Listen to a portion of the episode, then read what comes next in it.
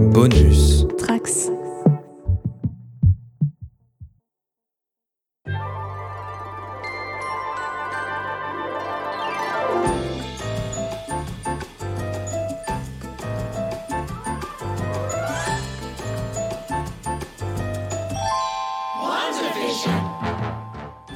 Après un an et demi sans sortie sur nos écrans, la machine de guerre Marvel Studios se remettait en route ce 15 janvier avec la sortie de Vendavision sur Disney+, marquant par la même occasion le passage du Marvel Cinematic Universe sur le petit écran. Mais c'est surtout la fin d'une formule très formatée au profit d'une série déroutante et qui prend le risque de perdre ses spectateurs sur le chemin.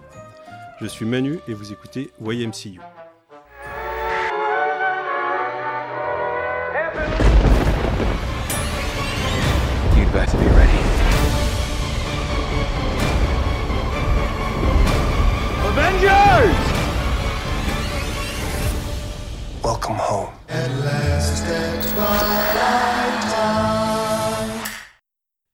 Bonjour et bienvenue dans YMCU pour ce numéro 2. Après avoir discuté de Vanda Maximov dans le numéro 1 ou débriefé le Disney Investors Day dans le numéro 0 il y a un mois, on revient aujourd'hui avec Vendavision qui vient de commencer sur Disney Plus avec ses deux premiers épisodes.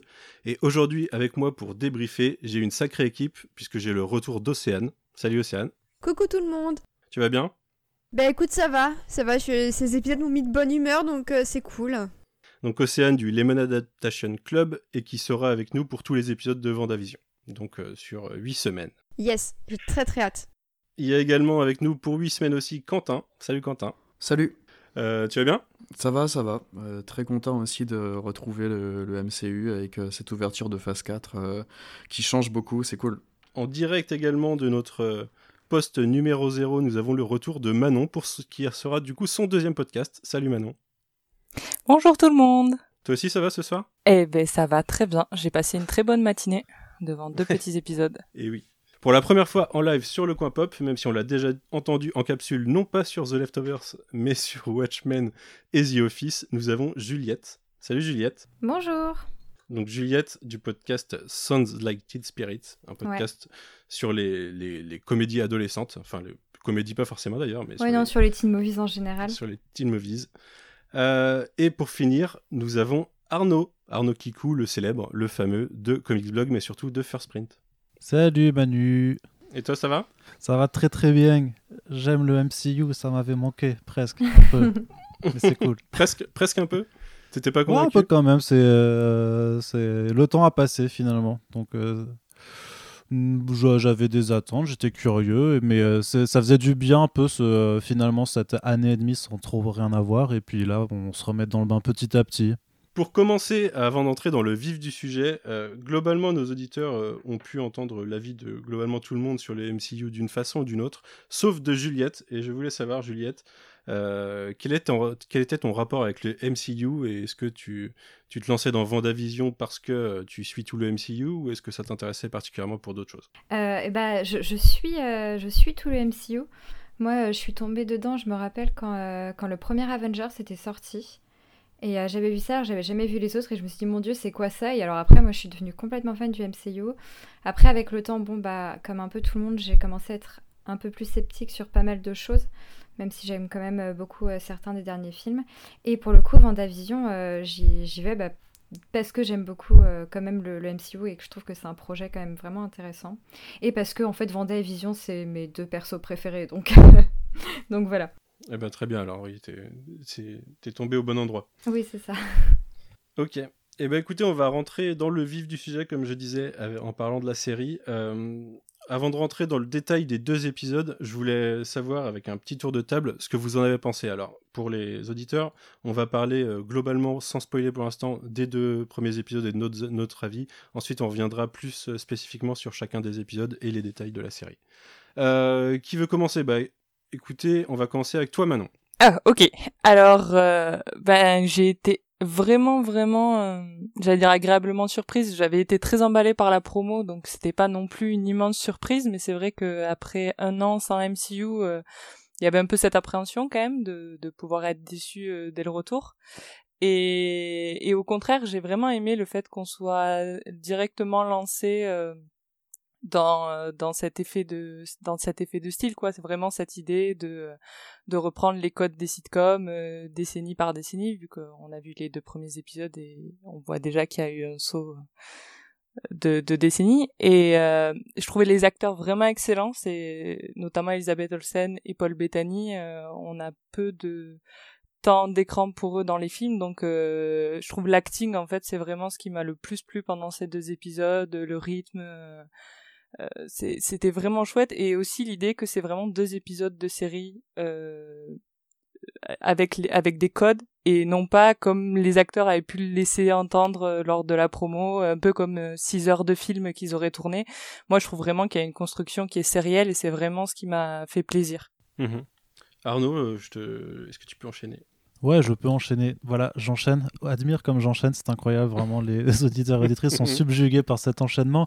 Et euh, mon ressenti au sortir de ces deux épisodes, c'est que ma foi, c'est plutôt, j'ai envie de dire, rafraîchissant et je sais que c'est une formulation un petit peu, galvaudée parce que j'ai pas envie non plus d'employer des termes qui voudraient trop mettre en avant que effectivement le MCU sort un petit peu de son modèle narratif et de la façon dont il a présenté à peu près tous ses films. Euh, en voulant faire paraître euh, ça comme quelque chose d'innovant, il n'y a pas non plus d'innovation euh, de façon plus générale quand on regarde tout ce qui peut se faire en termes de séries télévisées. Mais quand tu te cantonnes vraiment à ce qu'a pu faire Marvel Studios dans, dans ses films, ou même à ce qu'a pu faire Marvel et, ce que font en, général les boîtes de télévision dès lors qu'il s'agit de parler de super-héros, ben ouais, ben ouais, ben, ben WandaVision, c'est encore un truc qui est presque en avance alors que ça devrait pas l'être, mais c'est un petit peu fou de se dire en fait qu'on est quand même dans un milieu qui s'est cantonné à appliquer pendant 10 ans euh, les mêmes recettes et que euh, voilà, ben ils ont un avantage, ils ont un avantage créatif euh, certain là-dessus. Euh, alors après, euh, vraiment, il faut adhérer, faut adhérer au délire. Je vois déjà pas mal de retours de gens qui n'aiment pas l'esprit sitcom, qui n'aiment pas euh, ce genre d'aspect comédie et tout ça, et qui veulent de l'action. Et je peux, je peux entendre ces, ces envies, mais pour moi sur lequel ça fonctionne et même si je suis pas du tout du tout du tout connaisseur ou amateur de, de vieilles sitcoms américaines des années 50 à 60 voilà ça fonctionne en fait parce que euh, tu te prends au jeu, les, les, personnages euh, sont bien, enfin, enfin leurs pouvoirs sont bien adaptés au, concept du doublé qui sert d'introduction. Euh, le casting, il est incroyable. L'atmosphère, enfin l'alchimie entre, entre Elisabeth Olsen et Paul Bettany, elle fonctionne de ouf. Et le casting secondaire à côté, notamment celle qui joue Agnès, ils, sont, ils sont dingues. As vraiment, enfin, franchement, ça me dérange pas d'avoir un film de deux heures comme ça dans ce délire. C'est vraiment, ça fonctionne du tonnerre. Et puis la série oublie pas quand même de mettre quelques petites touches de, mystère pour rappeler quand même que, euh, comme ce que venait euh, déjà le sous-entendre la promo, euh, il se passe des choses dans, cet esprit. voilà, on n'est pas vraiment dans une banlieue américaine des années 50. Hein. Il y, a des trucs qui se trament. Donc je pense, enfin, je comprends pourquoi Disney Plus a mis carrément directement les deux premiers épisodes en ligne parce que si tu veux un peu attraper ton public euh, sans un certain euh, euh, ouais sans si tu fais juste que le, que le, premier épisode je pense que ça, ça risque de, te perdre un petit peu parce qu'il n'y a pas mhm. assez. Mais pour le coup là je pense que c'est c'est une entrée en matière qui te donne envie de, de voir la suite. Voilà Ok, très bien. Je pense qu'il y a certains points que tu as soulevés sur lesquels on reviendra tout à l'heure. Et notamment, en effet, ces deux épisodes de suite, ça me, paraissait assez logique de les diffuser ensemble. Euh, Océane euh, bah, du coup, euh, moi j'attendais ça avec, beaucoup, beaucoup d'impatience et bah, j'en suis ressortie vraiment très satisfaite. surtout par le pilote parce que j'ai trouvé l'épisode 2 un petit peu longué, mais on reviendra dessus tout à l'heure. J'ai trouvé que le mélange entre euh, l'hommage euh, au, sitcom des années 50-60 à Dick Van Dyke, euh, à Ma sorcière bien aimée, j'ai trouvé que ça fonctionnait très très bien. J'ai bien aimé aussi la manière dont le mystère était dosé parce qu'on aurait pu s'attendre à ce que tous les deux plans, il y ait un truc qui te rappelle que c'est pas normal ce qui se passe. Mhm. Et au final, je trouve que les séquences assument vraiment ce, ce, mélange-là et je trouve que c'est quand même plutôt pas mal pour, pour un univers qu'on a connu quand même plus aseptisé à tous les niveaux. Pareil pour le casting que j'ai trouvé vraiment euh, extraordinaire. Enfin, dans le, dans le pilote, euh, chaque réplique de Catherine Anne me faisait mourir de rire. et c'est la première fois que j'ai autant d'éclat de rire devant un film du MCU, même si j'avais beaucoup ri devant Les Gardiens de la Galaxie numéro 1, mais là vraiment je me marrais euh, complètement et, j'étais contente de me marrer si tu veux, parce que c'est des personnages avec lesquels ça va faire 6 ans qu'on les connaît maintenant, et au bout d'un moment ça fait un peu de bien aussi de se marrer de temps en temps avec eux pas forcément d'eux, mais avec eux. Et euh, toutes les petites blagues sur le fait que Vision, il, il est, euh, il, peut pas manger, euh, que, que c'est un robot et tout ça. Enfin, je trouve que c'est vraiment le degré parfait de connivence avec le spectateur, la dose de mystère qu'on attend de la part du, du, MCU. Donc moi, pour le moment, je suis vraiment hyper convaincue. J'espère que ça restera comme ça, même si je, me prépare psychologiquement à pas trop aimer le retour à la réalité. Euh, mais en tout cas, pour le moment, vraiment euh, hyper contente. Euh, et, j'espère que ça pourra être la petite dose de bizarrerie dont Marvel avait besoin avant Doctor Strange numéro 2. En plus, qui sera totalement lié à la série. Donc, oui, ça paraît assez. la, bonne occasion. Juliette, sachant que je... c'est totalement arbitraire, hein, mon ordre de choix. bah, moi, je... Bah, comme Océane, je l'attendais beaucoup. Et, euh, et bah, j'ai vraiment euh, beaucoup aimé. Pareil, j'étais pas agréablement surprise parce que bah, c'était bien dans l'esprit de la promo et tout, donc je, m'attendais à ça, donc j'étais assez contente. J'ai beaucoup rigolé, bah, à nouveau comme ça, mais moi j'étais morte de rire, même pour les blagues les plus nulles, ça, tout, tout fonctionnait parfaitement. Et voilà, je trouve ça, je trouve ça assez chouette d'avoir ces deux personnages qui ont bah, enfin une... Même si, bon, a priori, tout, enfin rien n'est réel, mais c'est des personnages qui sont tellement tragiques depuis le début du MCU, à qui, à qui il arrive tellement que des merdes, que c'est marrant de, les voir heureux dans cette espèce d'illusion de, bonheur et de vie normale, et je trouve que c'est un, une amorce de thème euh, assez intéressante. Donc euh, ouais, j'ai plutôt bien aimé, je trouve ça assez prometteur. Ok. Quentin? Euh, vous avez déjà dit beaucoup de choses, mais euh, j'ai été surpris de, pour répondre un peu à, par rapport à ce qu'Océane disait euh, sur le côté dosage du, du mystère. Je pensais qu'il prendrait peut-être, enfin, je pensais qu'il prendrait plus le, le, spectateur par la main. Je, limite que ça commencerait sur une scène d'intro qui se passe dans le réel pour nous montrer ce que c'est dès le départ, que ce côté mystérieux et tout. Et en fait, je pense que ce sera révélé que plus tard. Et j'ai trouvé ça subtilement dosé, le côté euh, référence. Et pour une première, parce que c'est quand même la première euh, série euh, Marvel Disney ⁇ je suis surpris du côté pas forcément si comment dire user friendly que ça en fait euh, je serais pas surpris qu'il y ait quand même des, des gens peut-être même des jeunes qui n'accrochent pas forcément et je trouve ça vraiment chouette ce côté pas d'action pas drivé comme d'habitude par par euh, des personnages euh, en costume, le côté un peu moqueur. J'étais très surpris de, l'écriture aussi. Et euh, je crois que je m'attendais pas à ça. Je m'attendais à quelque chose de plus MCU classique, cadré en fait, comme d'habitude. Et du coup, mhm. j'étais très très content de, de voir que ça, ça embrassait le, le, le concept vraiment à fond à ce point-là. Et donc, très très content de ce côté-là. Ok. Alors, quant à moi, euh, dire que j'attendais beaucoup la série, je pense que c'est un euphémisme et que personne ne sera surpris. Euh, j'ai donc été très très content également. Euh, c'est plutôt tombé assez juste dans ma cam. Et pour rebondir sur ce que tu disais, Quentin, moi aussi j'étais surpris par contre d'être peut-être un peu moins pris par la main que ce que j'attendais pour le grand public. non que moi je n'ai pas des théories depuis bien avant la diffusion de la série. Euh, qui seront sûrement renforcés d'ailleurs par, par ces épisodes. Mais euh, ouais, je m'attendais pas à la... Enfin, je m'attendais pas à une telle prise de risque en fait. Moi, je trouve vraiment que c'est une prise de risque de... qui a vraiment une chance qu'une partie du public décroche assez vite. Et ça aurait probablement été le cas d'ailleurs pour rebondir sur ce que tu disais Arnaud tout à l'heure, s'il euh, n'y avait eu qu'un seul épisode. C'est peut-être un peu atténué par le fait qu'il y en ait deux.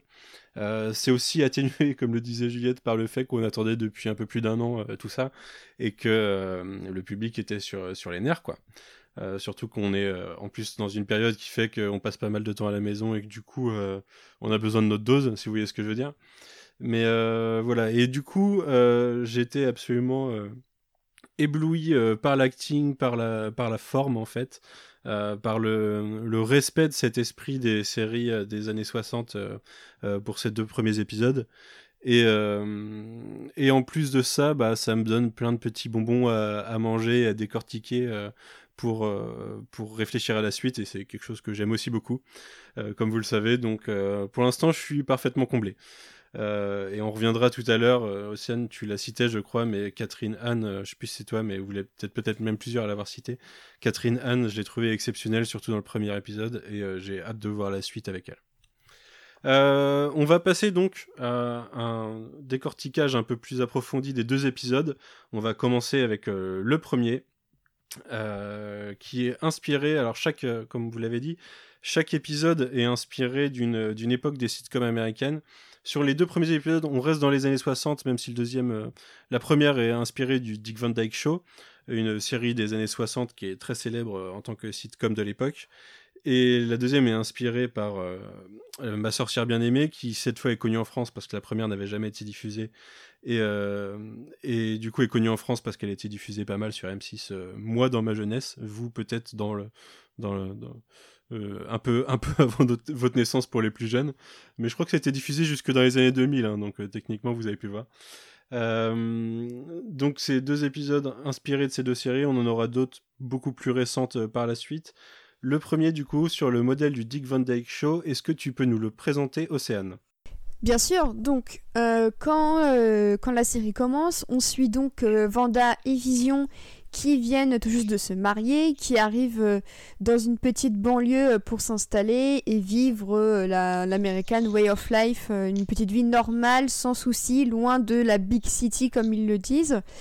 Et puis, et puis on assiste un peu à leur quotidien, comment Vision vit son travail, comment Vanda reste une femme au foyer.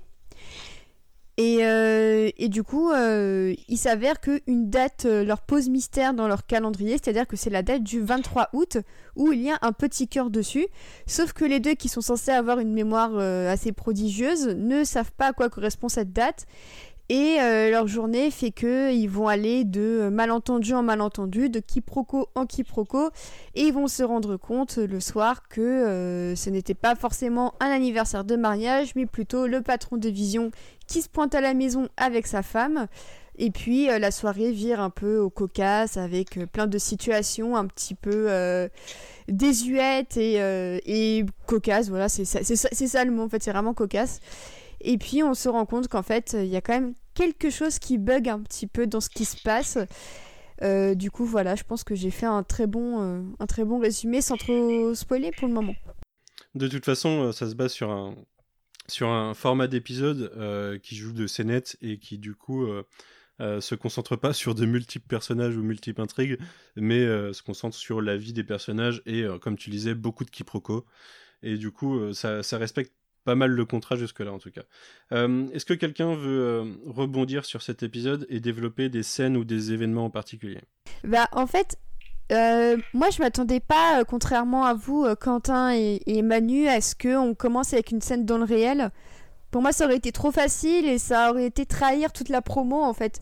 Du coup, j'étais très contente qu'on commence et que vraiment, de bout en bout, l'épisode se tient comme un épisode de sitcom. C'était vraiment ce que j'attendais, si ce n'est la la petite scène de fin un peu mystérieuse. moi, j'ai beaucoup aimé cet épisode parce que c'est un des rares épisodes où de bout en bout on voit que Vanda et Vision sont un couple euh, très heureux qui s'aiment. Et en fait, euh, jusqu'à présent, ils ont été pas mal caractérisés par le sens du tragique, c'est-à-dire que leur histoire s'écrivait euh, bah, un peu entre les films, si, si, on peut dire. Et du coup, j'étais très heureuse de, de, de, les voir si amoureux. En fait, j'ai trouvé ça hyper touchant parce qu'au final, dans la MCU, le nombre de romances vraiment marquantes, il euh, n'y en a pas tant que ça, quoi. Donc, euh, à voir ce que ça va donner pour le reste de la phase 4 au, cinéma. Mais je trouve que ces deux épisodes-là nous montrent vraiment que c'est une série qui tourne autour du couple, mine de rien, et que sans, sans aller trop dans le trop dans le détail, je trouvais que c'était une, une, manière d'examiner un peu un couple des années 60, euh, très intéressante, euh, avec les doubles standards, les stéréotypes de l'époque, avec la femme au foyer et à côté euh, le, le, mec qui bosse dans une boîte, mais c'est même pas dans quelle boîte il bosse en fait. Ça m'a un peu rappelé Chandler dans Friends. Du coup, oui, ça m'a rappelé Chandler. Du coup, j'ai beaucoup ri à ce moment-là. Mais, mais j'ai trouvé ça vraiment. je trouve qu'il y avait quelque chose d'hyper touchant dans cet épisode. Et en fait, on sent que euh, Elisabeth Olsen et Paul Bettany sont un peu loin des contraintes cinématographiques et que enfin ils peuvent tous les deux exploser euh, à leur juste valeur parce qu'il n'y a personne d'autre pour le moment qui, euh, entre guillemets, qui leur pique la vedette. Et c'est intéressant parce que les deux sont apparus dans Age of Ultron et au final, on se souvient d'eux, enfin surtout de, de, Vision, mais c'est vrai que Vanda était passée un petit peu au second plan. Mais je trouvais que cette série rendait vraiment bien hommage à ce qu'était Vanda, à ce que voulait Vanda, en fait, tout simplement. Et que, et que ouais, moi, c'est je, me doute que la fin va pas forcément être très joyeuse pour le couple. Enfin, j'espère me tromper. Hein. J'ai pas eu tous les épisodes, donc j'espère vraiment me tromper. Mais juste le fait de les voir heureux pendant, euh, pendant le, le, pilote et bon, bah après pendant l'épisode 2, juste le fait de les voir heureux, je trouve que c'est quelque chose d'hyper inédit dans le MCU. Et du coup, ça m'a donné envie de voir plus d'histoires d'amour bien écrites dans le MCU en fait. Ouais, c'est ça. Et. Euh, et je trouve qu'il y a ce côté euh, quand même, enfin ils, sont heureux et tout, et, je suis d'accord avec Océane, ça fait du bien.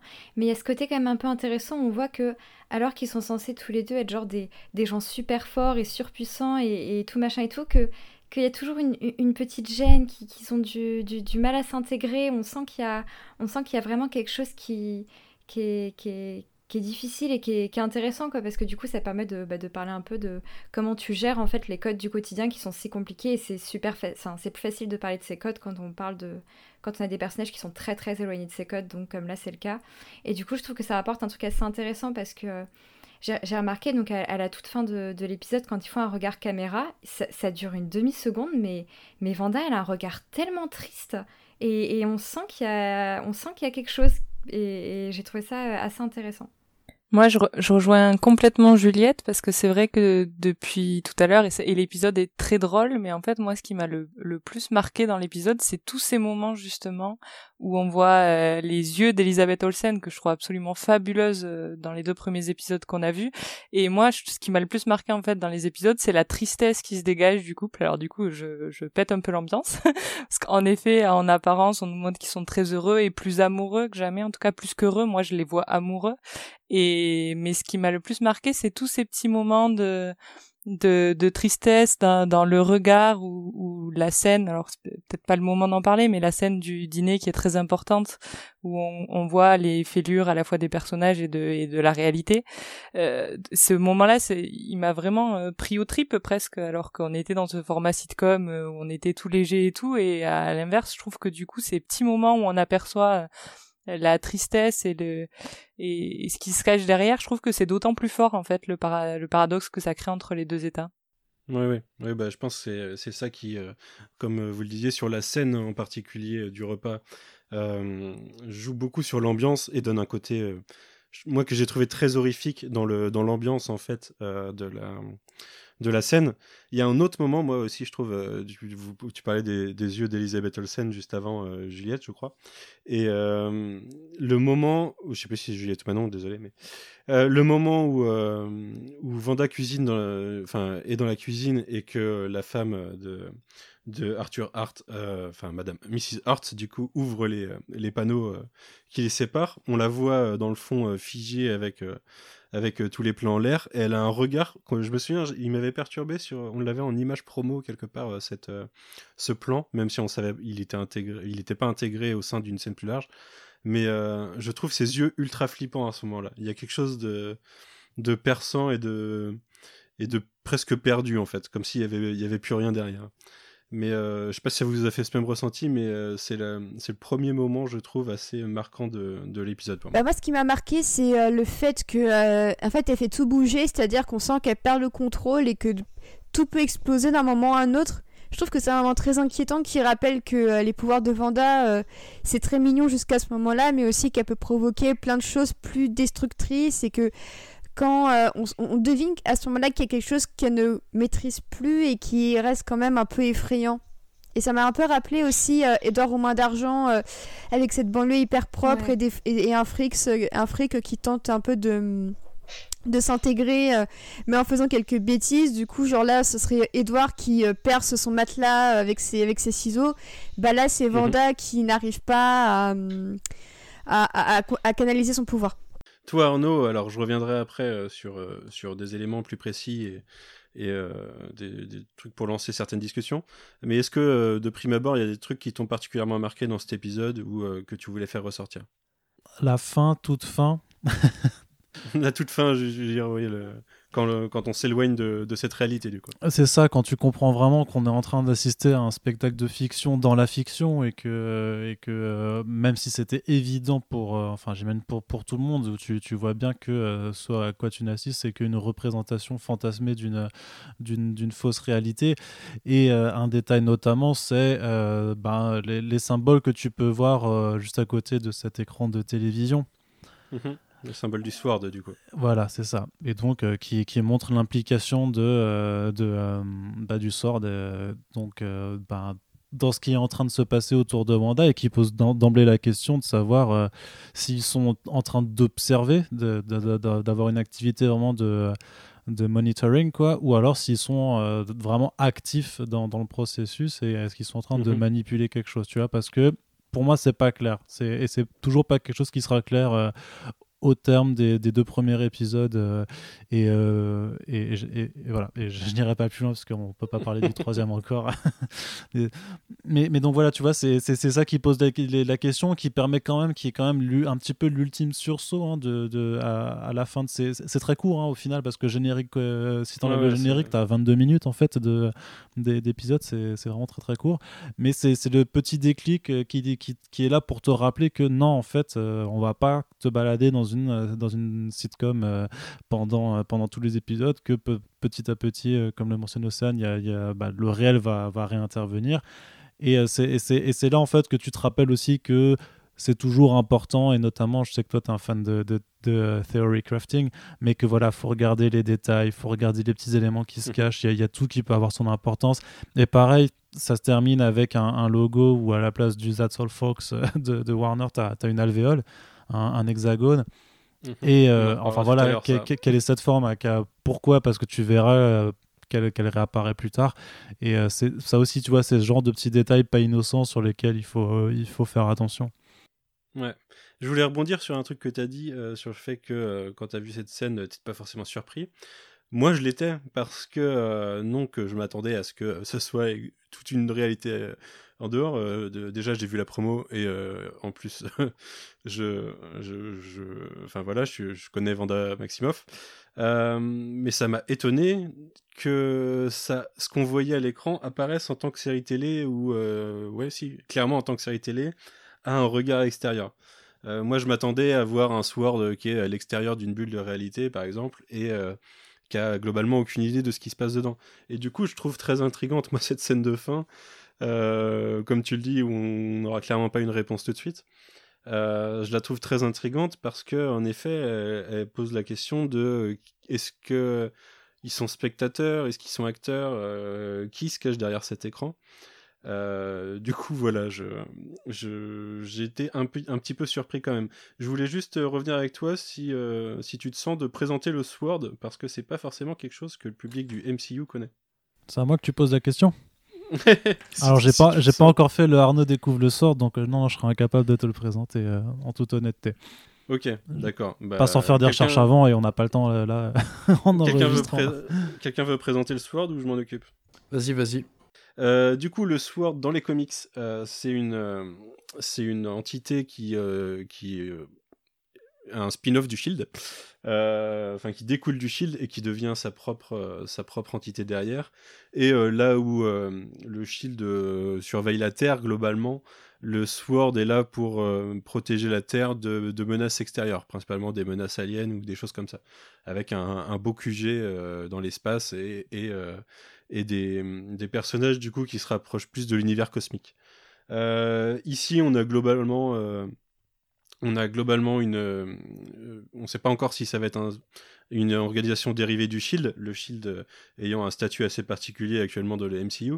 Euh, mais on a une, voilà, une organisation comme ça qui s'occupe des, des, des, menaces autres que ce, dont s'occupe le Shield également dans le MCU. Alors c'est un peu. Euh, j'ai pas totalement la réponse pour l'instant à quelle est l'envergure du Shield dans le MCU. Tout simplement parce que, étant donné qu'ils interviennent dans Vendavision, à mon avis, euh, ça sera globalement une surprise pour la fin parce que sinon ça nous donnerait des réponses sur quelle est exactement la réalité qu'on est en train de voir. Mais on peut se dire qu'il s'occupe de menaces aliens et extradimensionnelles probablement. Et là, comme on a une sorte de bulle de réalité, euh, c'est pas déconnant qu'ils interviennent. Ouais, tu peux, tu peux rapporter ça notamment à.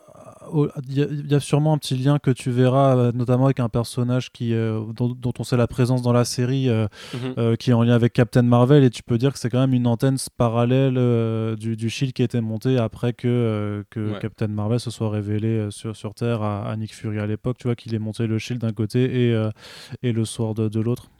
C'est comme ça que je le ressens. De toute façon, les gens sont un peu bêtes. Un shield et sword, il y a un lien dans le nom. Euh, il y a le, bouclier et l'épée. Donc, euh, vous pouvez imaginer une, en plus une, euh, une part plus proactive du sword par rapport au shield. Quentin, est-ce que tu es, le dernier à pas avoir insisté sur cet épisode? Est-ce que tu as quelque chose que tu voulais relever? Euh, bah, vous avez dit beaucoup de choses euh, très intéressantes sur le fond et je voulais juste revenir sur la, forme parce qu'on n'a pas, on on n'est pas passé forcément sur le, par la, sur la partie euh, fiche technique et j'ai été surpris de voir à quel point c'était fidèle à tous les codes vraiment de, de, de, la sitcom. Donc l'épisode est réalisé par Matt Shackman, qui est un grand réalisateur de séries télé, qui avait mhm. réalisé deux épisodes de Game of Thrones, deux épisodes de Fargo, un épisode de Mad Men, du Doctor House, etc. Et euh, Arnaud l'avait précisé dans sa critique, mais euh, les, deux premières, euh, les deux premiers épisodes ont été carrément tournés sur un vrai décor ouvert, typique sitcom, avec un, avec un public pour les, les rires enregistrés. Et euh, j'ai trouvé la musique aussi, moi personnellement, de tout à l'heure, on en parlait en off euh, avec Manon, mais la musique de Christophe Beck, qui était déjà là sur les musiques de Ant-Man 1 et 2 par exemple, et qui est surtout connu pour avoir fait les musiques des deux films euh, Frozen. J'ai trouvé que ça rendait vraiment super bien et je suis sûr qu'il a encore plein de choses à nous, à nous montrer sur les différentes décennies comme ça de séries télé. Et euh, j'ai vraiment aimé le fait qu'on repasse. Euh, on passe du, du 4 tiers sur tout l'épisode au 16 neuvième euh, à la fin dans, dans, cette dernière scène dont, dont, vous parliez tout à l'heure. Et avec la musique qui, qui passe d'une musique années 50-60 à une musique typique MCU classique. avec un générique de fin MCU quoi. C'est ça, euh, on ne peut plus MCU même. Euh, et donc l'épisode est aussi, pendant que j'y suis, écrit par euh, la, personne qui a créé aussi la série, qui s'appelle, qui est une dame qui s'appelle Jack Schaffer, qui est aussi au crédit scénariste de Black Widow, qu'on est censé voir prochainement. Et Captain Marvel. Elle a coécrit Captain Marvel aussi, elle a fait partie du groupe qui a écrit Captain Marvel. Il y a un peu trop de monde sur, cette, sur ce, ce film, mais elle en, elle en faisait partie. D'accord, je savais pas. Ok. Et euh, du coup, euh, je voulais vous demander un peu parce que je commençais à, à faire des calculs par rapport au nombre d'épisodes et aux différentes décennies de, de séries télé. Et mhm. euh, là, est-ce que pour vous, sur le premier épisode, on est plutôt 50 ou 60 Parce que j'ai regardé, je suis allé fouiller sur, j'ai regardé par rapport au calendrier qu'il y a au début de, de cet épisode-là et la date du 23 août et ça colle avec l'année 1961. Et du coup, je voulais vous demander si vous pensez que c'est plus 50 ou 60 en fait la décennie. Non, c'est officiellement 60 puisque euh, c'est officiel quand je, donnais les séries tout à l'heure qui avaient inspiré chaque épisode. Le premier épisode, c'est vraiment The Dick Van Dyke Show et c'est 3 octobre 61 le début du Dick Van Dyke Show. Ça a duré jusqu'à 66. Et euh, même la ma sorcière bien aimée, après, ça a commencé en 64. Donc euh, c'est ça fait la transition années 60-70, ma sorcière bien aimée, techniquement. Et euh, Mais du coup, oui, c'est 60, ça serait plus euh, l'univers de 1961. Et donc, comme ça, on tombe sur, euh, sur les années 2010 pour l'épisode 6.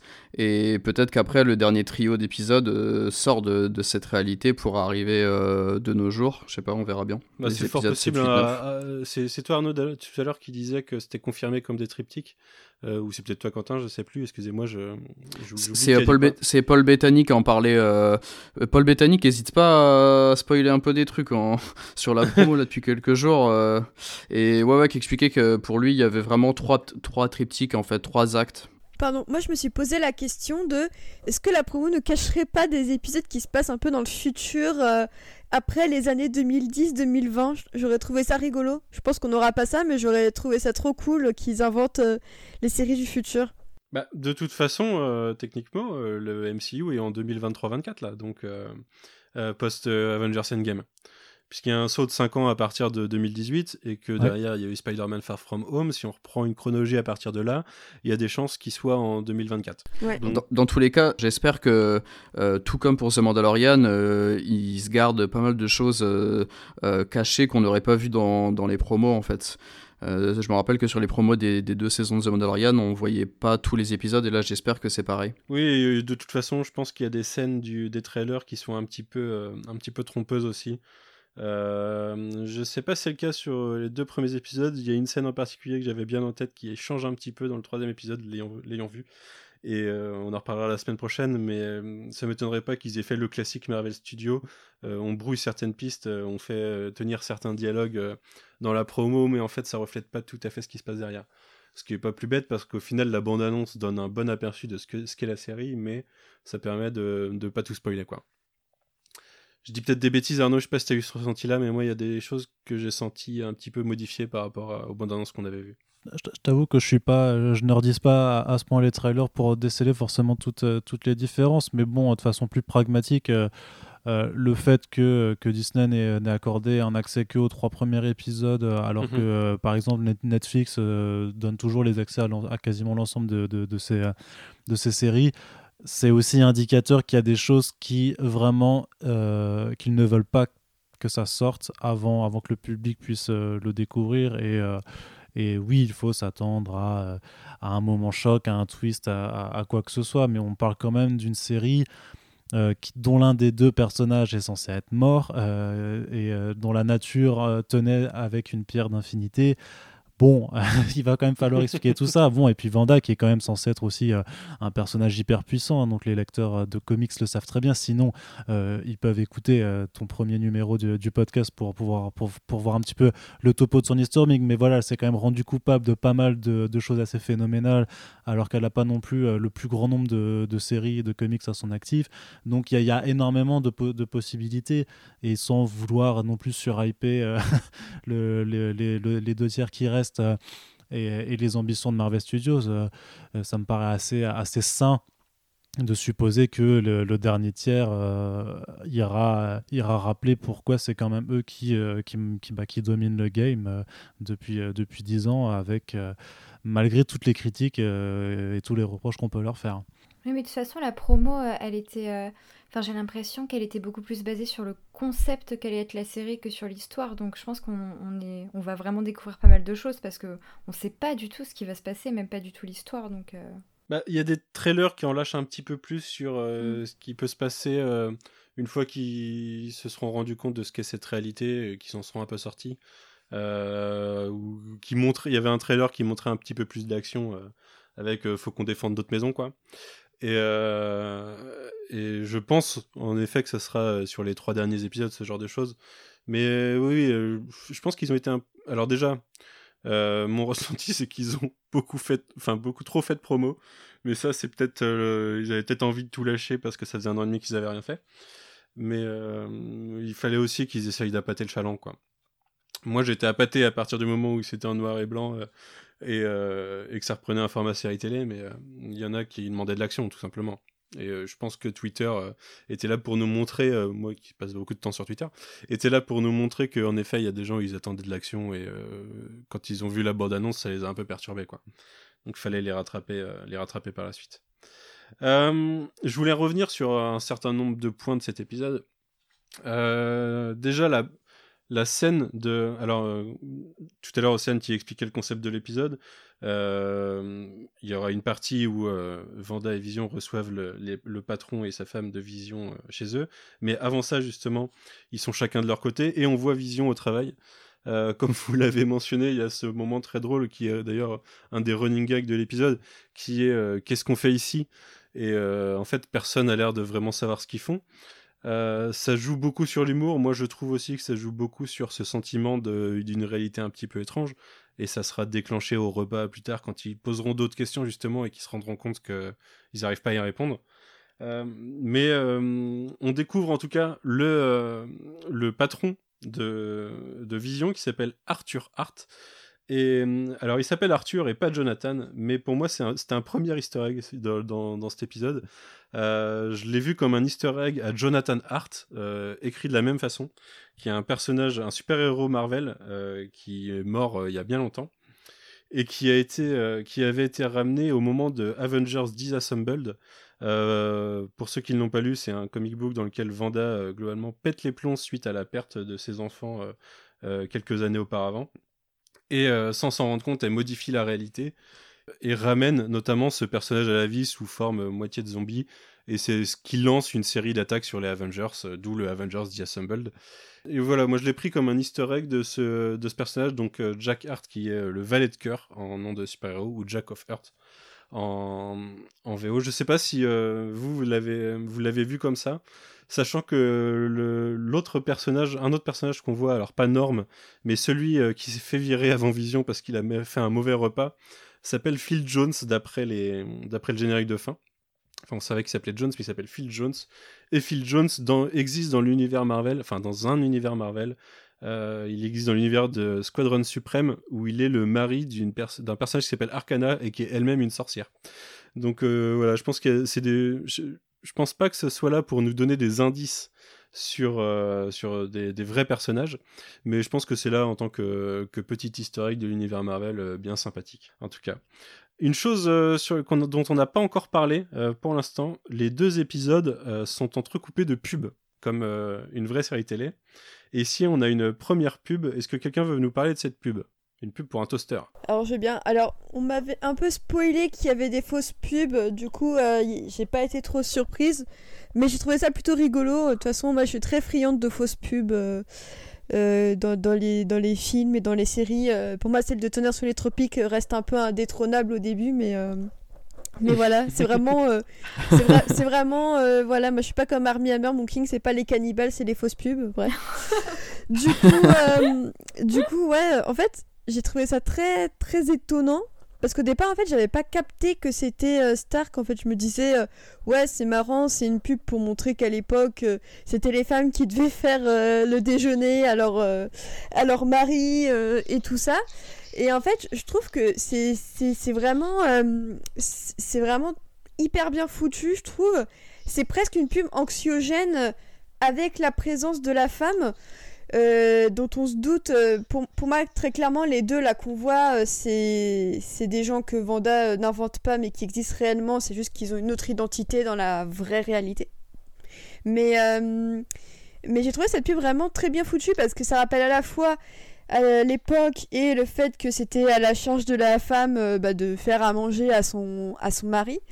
Et en même temps, il y a ce petit clin d'œil à Stark qui, qui est rigolo et qui nous rappelle aussi un petit peu euh, dans quel univers on est, parce que jusqu'à jusqu'à ce moment-là, je trouve qu'en fait, l'épisode est très avare en référence aux autres Avengers, si ce n'est bah, Vanda et Vision. Mais c'est-à-dire que si tu connais pas du tout, euh, si tu connais pas trop Marvel, il faut que tu attendes la fausse pub pour que tu vois le nom de Stark qui apparaît, qui te dise ah mais oui, c'est le mec de, euh, de Iron Man euh, et tout ça. Du coup, je trouve que c'est vraiment une pub à la fois bah, un peu un peu parodique qui fait monter aussi un peu la pression de ce sentiment de malaise avec ce bip bip bip hyper stressant. Tu te dis que le truc va, va, va leur exploser à la tronche un peu comme euh, peut-être l'illusion de Vanda va finir par, euh, par exploser. Et en même temps, euh, c'est aussi un clin d'œil pour rappeler aux spectateurs que oui, ok, c'est un peu bizarre, mais regardez quand même, il y a Stark, on est bien chez Marvel, vous inquiétez pas. Du coup, je trouve que ça fonctionne vraiment très bien, et même le, le Joe de comédien qui fait les pubs, je trouve vraiment très très bon. Du coup, j'ai hâte de voir ce que ça va donner sur le reste de la série comme pour, euh, comme pour les voisins. Comme disait Océane, c'est vrai qu'il y, a, dans, cette pub, il y a, une espèce de, de, malaise un peu, euh, un peu latent.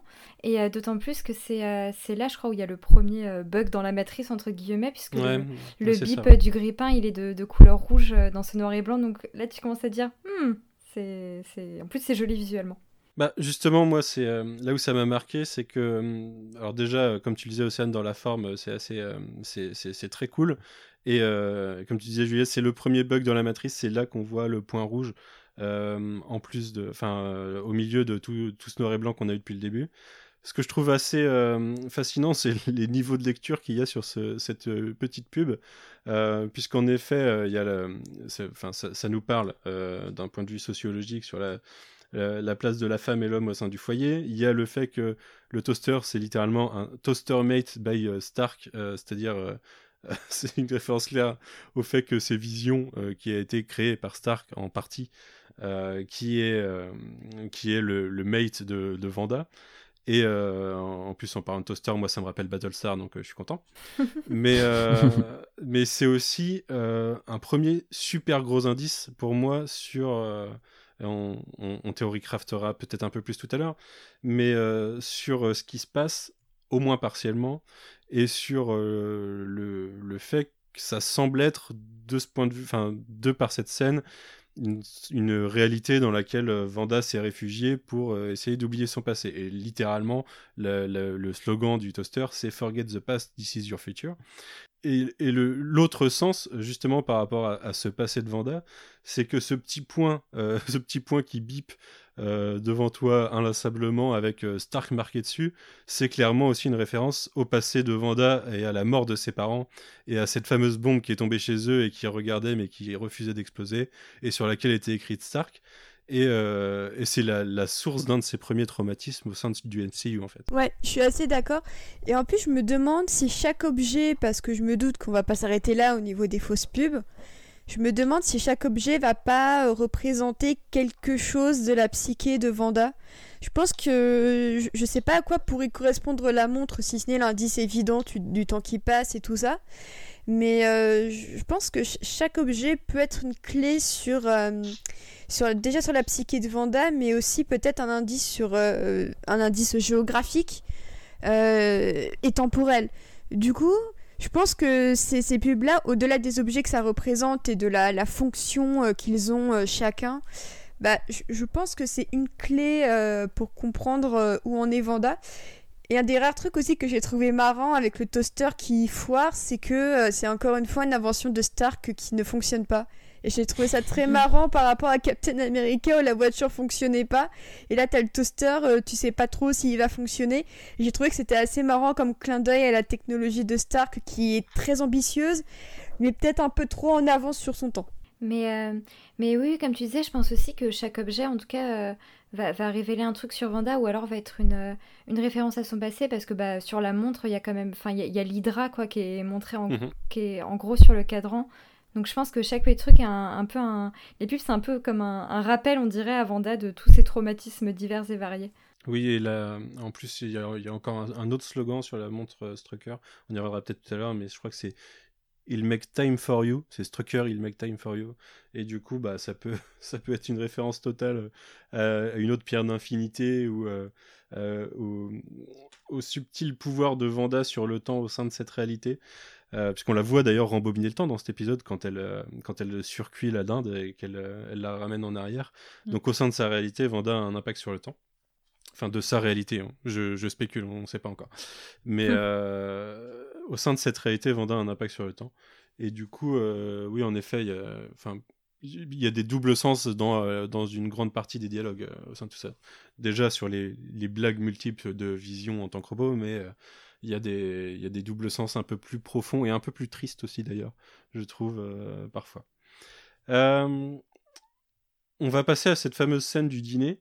Euh, entre temps, bah, on, pourrait, on pourrait parler de la fameuse, du fameux salut sokovien pour accueillir ses invités.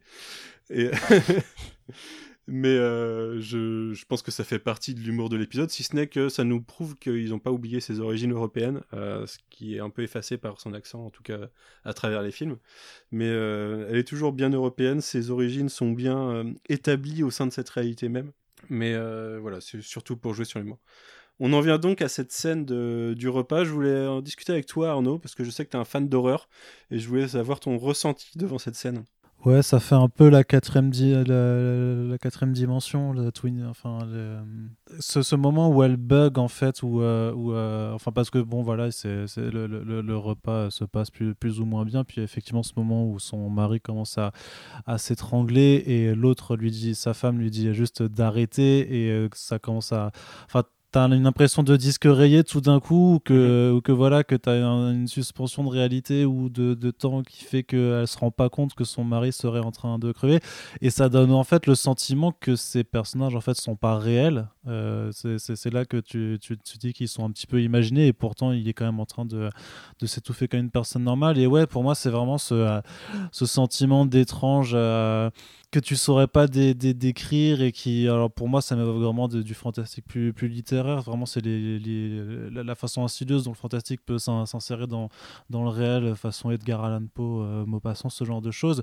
Et, euh, et, plus dans, dans, dans un aspect plus américain c'est euh, ouais ces vieilles séries de la The Twilight Zone ce, ce genre de choses quoi qui qui qui se bah, qui qui, que m'évoque cette scène particulièrement j'ai pas forcément flippé, mais c'est vrai que tu c'est un moment où tu sais plus trop où te placer parce qu'on t'a tellement porté un petit peu sur cette comédie bon enfant, ce- cette sitcom, voilà, les gags, les, les quiproquos, les, les marmites qui volent et tout ça, que là, à partir du moment où ça arrive, et c'est, mais c'est aussi ça qui, qui fait en général la force de ce genre de scène, c'est qu'elles te prennent un petit peu au dépourvu.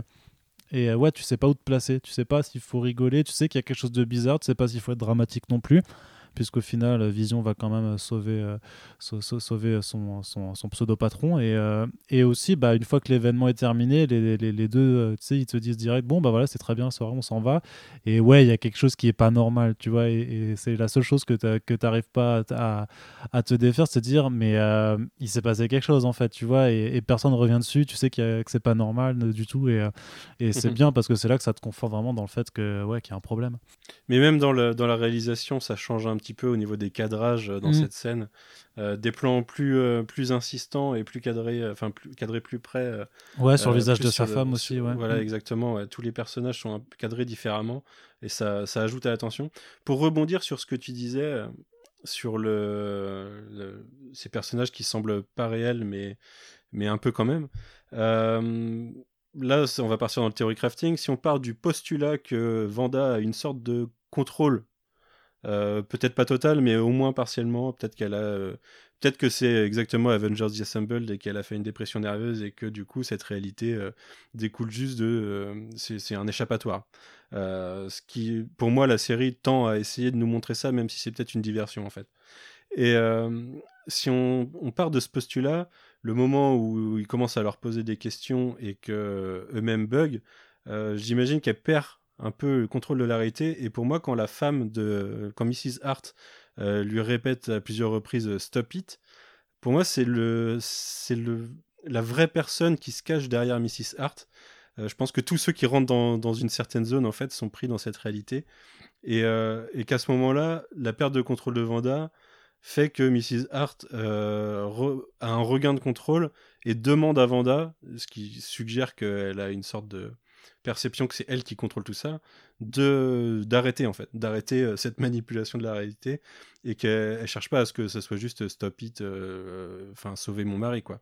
Je pense, je pense vraiment qu'elle essaye de d'envoyer un message à Vanda d'arrêter d'arrêter tout ça quoi.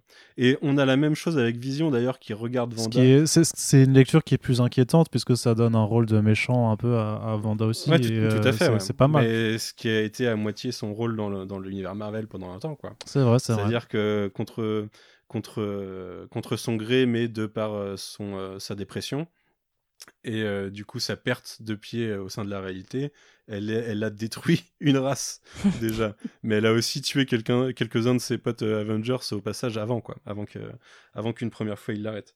Mais de toute façon, sur le côté que ça révèle des, personnages, même en dehors de cette théorie, cette scène, elle est, elle est très, très malaisante, entre guillemets, parce que le gars, il est là, il est en train de s'étouffer, et on sait très bien que ou Vision ou Vanda peut le sauver, et les deux, ils sont là, ils sont tétanisés, ils bougent pas. Et on se dit, ah mais non, ils vont, ils vont pas le laisser crever quand même, même pour cacher leur identité et tout.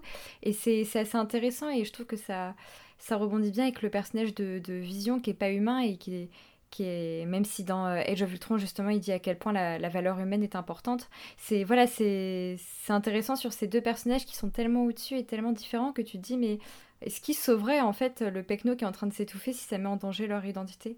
Et du coup, bah, moi j'irais même même plus loin là-dessus.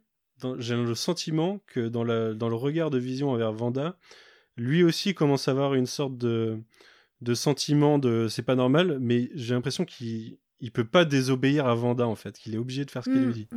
Ouais. Je, l'ai vu exactement comme toi euh, sur euh, sur Vision. En fait, moi, c'est le moment de la série où je me suis dit, mais en fait, euh, peut-être que Vision, c'est la grande question de est-ce qu'il est là, est-ce qu'il est pas là. Et pour moi, là, à ce moment-là, la série, elle suggère que c'est Vanda qui crée, qui contrôle Vision au sein de cet univers et parce que en mhm. fait il fait il bouge pas je trouve il y a où la caméra en fait est fixée sur Vanda et dans un plan large où il, lui est de dos pendant un moment.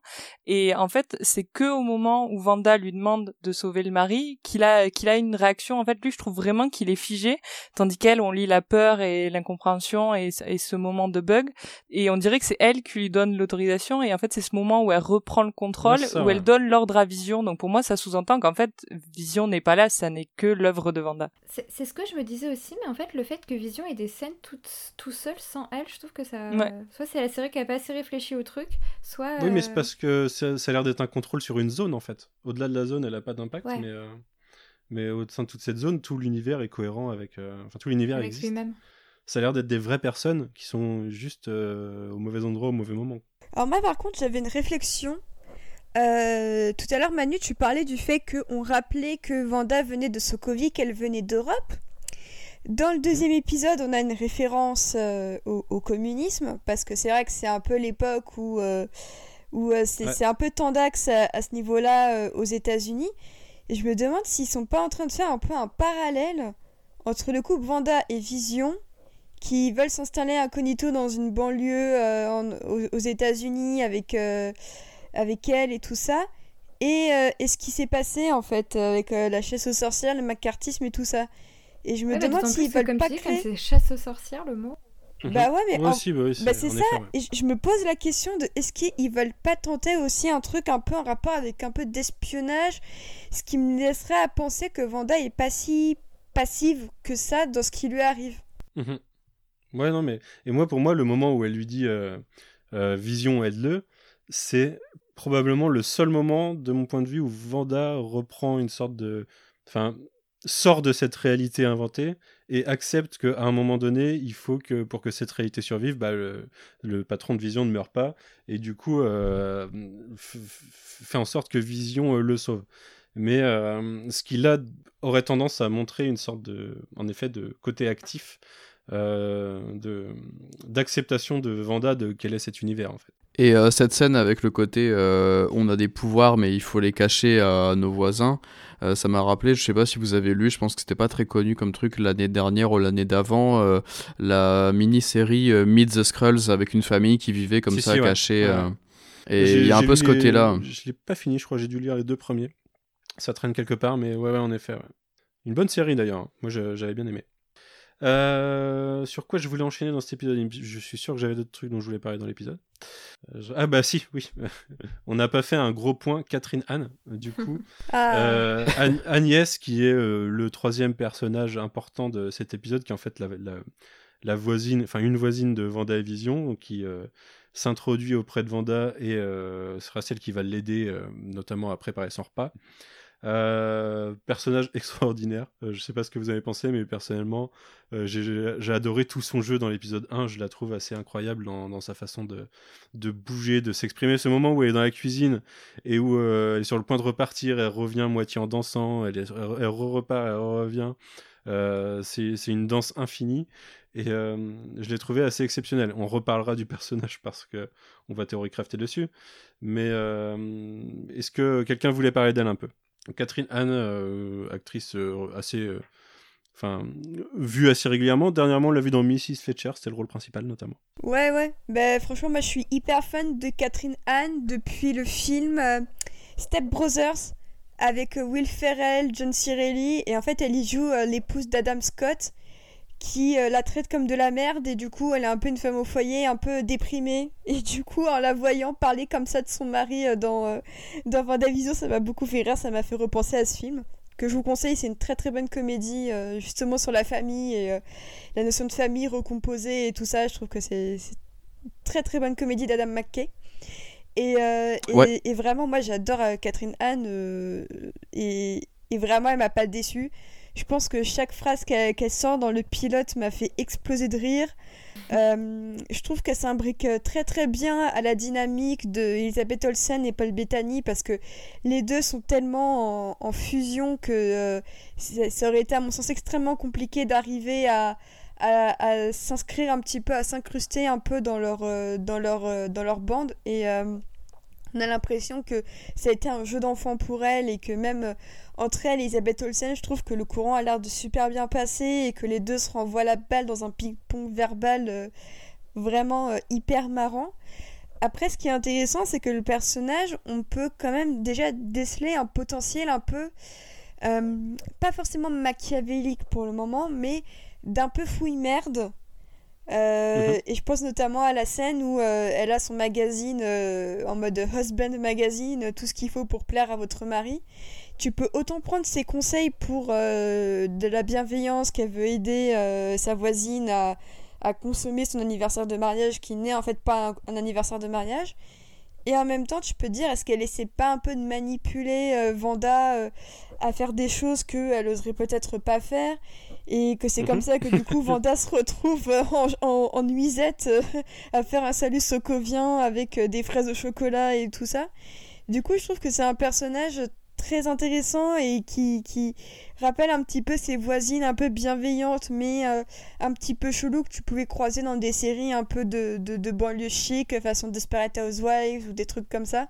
Du coup, j'ai trouvé ça assez marrant et et euh, j'ai hâte de voir la suite de, de, son rôle, parce que je pense que selon les époques, elle peut apporter un jeu hyper différent euh, à chaque fois. Hmm.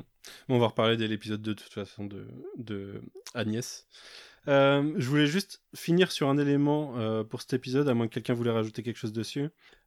sur la fameuse scène de toute fin, quand le générique, enfin le, le générique de, de l'intérieur de cette réalité se lance sur cet écran de, de quelqu'un qui semble être du Sword, euh, je fais partie des gens qui checkent tous les noms à ce moment-là. Et euh, ah. il y en a, il y en a qu'un seul qui est ressorti. T'as checké aussi euh? Abe Brown, ouais, c'est un des persos de, c'est un des, des, collègues de classe de Peter Parker dans les deux Spider-Man. Non, c'est que dans Spider-Man Homecoming parce que dans, dans, parce qu'il a survécu au snap et du coup il est plus au lycée dans le 2. Ah, oh, autant pour moi. T'as plus nerdisé que moi en plus là. oui, c'est un, survivant. Du coup, il a techniquement quelques années de plus, enfin 50 de plus par rapport à Peter Parker. Euh, donc, il peut totalement euh, bosser au Sword euh, potentiellement. De là à savoir si s'il a un quelconque rôle actif dans tout ça, on ne sait pas encore. Mais mais oui, c'est en plus c'est le directed by qui est par Ed Brown. C'est pas pas les autres. Et du coup, euh, pour moi, c'est peut-être un indice euh, sur ce qu'on verra plus tard. Parce que ça peut être le Sword et ça peut être aussi une autre entité euh, qu'on développera avec la fin de l'épisode 2 et un, petit concept d'alvéole qu'a lancé tout à l'heure Arnaud? Ah, j'avais une question aussi. sur la fin de l'épisode, vous pensez que c'est un homme ou une femme qui écrit? Aucune idée. Moi, j'avais l'impression que c'était des, des mains de femmes, alors je me trompe peut-être. Peut-être. Bah, c'est peut-être Darcy, ça se trouve. Hein. On sait qu'il y a Darcy dedans. Bah, c'est ça. Ça se trouve, ça va être Darcy qui est derrière son écran et qui met. Bah, en vrai, je sais pas. Alors, ça, j'ai rêvé une mèche de cheveux longs euh, dans, euh, dans le plan. Mais je me suis posé la question de qui écrivait. Et pour moi, c'est une femme qui écrit. Donc, peut-être que je vais me tromper. Mais du coup, euh, ça me fait un peu réfléchir sur quel personnage féminin qu'on aurait vu ou pas pourrait écrire sur son petit calepin. Ouais, bah, peut-être. Faudra que je regarde, mais. Euh, j'ai pas, fait, pas fait gaffe si on voyait une silhouette en fait. Pour, moi, on n'en voyait pas, mais j'ai peut-être pas assez bien regardé. moi aussi, j'ai l'impression d'avoir vu un personnage féminin. Ah, merci Juliette. ok. Euh, bah, si vous le voulez bien, on passe à l'épisode 2. Alors juste, hein, ça peut, c'est effectivement des mains qui ont, qui ont un air féminin, euh, mais il n'y a pas de silhouette, enfin tu vois pas de cheveux ou quoi que ce soit, tu vois juste un petit peu les, les manches. Mais effectivement, les mains ont l'air plutôt d'être des mains de femmes. Mm. Ok, voilà. très bien. Euh, Manon, est-ce que tu peux nous introduire le plot de cet épisode 2 Alors, dans ce deuxième épisode, on va à nouveau suivre euh, Vanda et Vision qui euh, essaient de s'intégrer dans euh, la petite banlieue où on imagine qu'ils sont toujours dans cette phase où ils s'acclimatent parce que du coup, accompagné de Agnès, euh, Vanda va se rendre rencontrer toutes les autres femmes qui sont en train de préparer un, un talent show, je, je sais pas trop comment le traduire, mais un- une représentation Mhm. euh, caritative, on imagine, où chaque couple ou, euh, ou individuellement, on, on voit pas trop les autres numéros, vont réaliser euh, euh, un numéro de musique, euh, de, de, de, de danse, on imagine. En tout cas, avec euh, Vision, euh, Vanda et Vision ont préparé un petit numéro de magie, sans utiliser la magie à la base. Et donc voilà, on va suivre dans un premier temps dans l'épisode Vision qui va se, qui va rencontrer tous les hommes euh, du quartier et Vanda qui va passer l'après-midi avec toutes les femmes du quartier. Et euh, dans la deuxième partie de l'épisode, on va avoir le grand moment de représentation qui va pas forcément se passer comme prévu. Alors pour, euh, pour faire la petite fiche technique, c'est toujours réalisé par Matt Shackman, c'est écrit par Gretchen Enders, que je ne connaissais pas, j'ai vu qu'elle avait bossé sur pas mal de séries assez ponctuellement.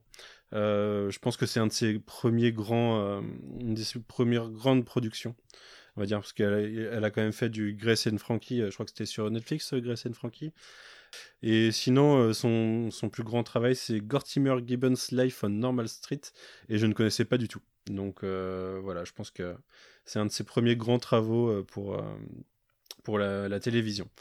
Euh, bah écoutez, est-ce que quelqu'un veut euh, prendre euh, au saut un des points particuliers de cet épisode?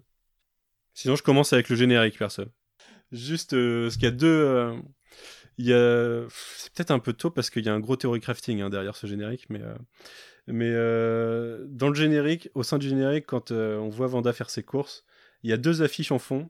Et il y en a une, c'est pour du lait bova avec une, une tête de vache, euh, qui est une référence directe à Bova, qui est un personnage, euh, c'est une, femme vache créée par euh, le maître de l'évolution, et qui, dans les origines, enfin dans les anciennes origines de Vanda, et Pietro est celle qui les, a recueillis quand ils ont été abandonnés par Magda, qui était leur mère à l'époque et qui travaillait pour le maître de l'évolution et qui finalement a fini par les confier à Django et Maria Maximoff. Et du coup, dans les nouvelles origines de Vanda et Pietro, euh, bah, elle travaillait pour le maître de l'évolution, donc elle s'est occupée d'eux. Et à côté, il y a une euh, pub pour une litière euh, qui est la litière de Auntie Hayes. avec un petit chat, un petit chat noir à côté. Et pour moi, c'est une référence totale à un personnage qui s'appelle Agatha Harkness, qui est la mentor de Vanda dans les comics, qui est une sorcière également, et qui, euh, qui, qui sert de, de tente de substitution euh, pour les enfants, du coup. Et euh, ça peut aussi être euh, Tati Agnès, par exemple, dans les futurs épisodes, si Vanda et Vision des enfants. Et le chat noir, bah, c'est la représentation du chat noir de Agatha Harkness, du coup, qui s'appelle Ebony, et qui, qu'elle, a, qu'elle a tout le temps jusqu'à ce qu'à un moment elle le bouffe pour d'obscures raisons, mais qui, globalement, dans les comics, c'est tout le temps avec elle. Donc voilà, c'est encore une référence à, elle. Euh, est-ce que j'irais théorie-crafter sur le fait que ces deux affiches, et particulièrement celle de Lakers, sont juste au-dessus de la représentation de Agnès dans le, générique? Je ne sais pas, mais euh, on en reparlera sûrement plus tard. Euh, du coup, qui c'est qui voulait enchaîner sur une vraie scène après ce générique? Bah après, juste sur le générique, c'était quand même une idée super cool de reprendre un animé. Tout d'un coup, on sort, on, euh, on ressort quelque chose d'original dans tant d'originalité. en tout cas, moi, j'ai été agréablement surprise. Je, a- je, je m'attendais pas à ce qu'il y ait une adaptation euh, là, de, donc très clairement du générique de Ma sorcière bien aimée. Et, euh, et Mhm. j'ai vraiment, euh, j'ai vraiment adoré. Et j'avoue que j'ai fait beaucoup moins attention que toi à ce qui était marqué partout. Oui, bah après, oui, euh, c'est euh, clairement ma sorcière bien aimée et il joue en effet le truc jusqu'au bout, quoi. Euh, bah écoutez, euh, on peut pas, on peut parler de la toute première scène qui était euh, un clip qui avait été euh, diffusé il y a une ou deux semaines, je crois. La scène de Vanda et Vision dans leur chambre, euh, qui sont à la base dans des lycées et finiront dans des vrais lits. Enfin dans un lit rejoint. Et on sent que Vision et Vanda sont perturbés par des bruits mystérieux dehors et on ne sait pas trop ce qui se passe. Euh, bah, c'est une scène super intéressante parce que bah, déjà on revoit encore un peu le contexte euh, avec, euh, deux lits très, séparés dans la, grande tradition de la bien-pensance et des, des, des, codes en vigueur à la télévision à l'époque, le code Eyes et tout ça.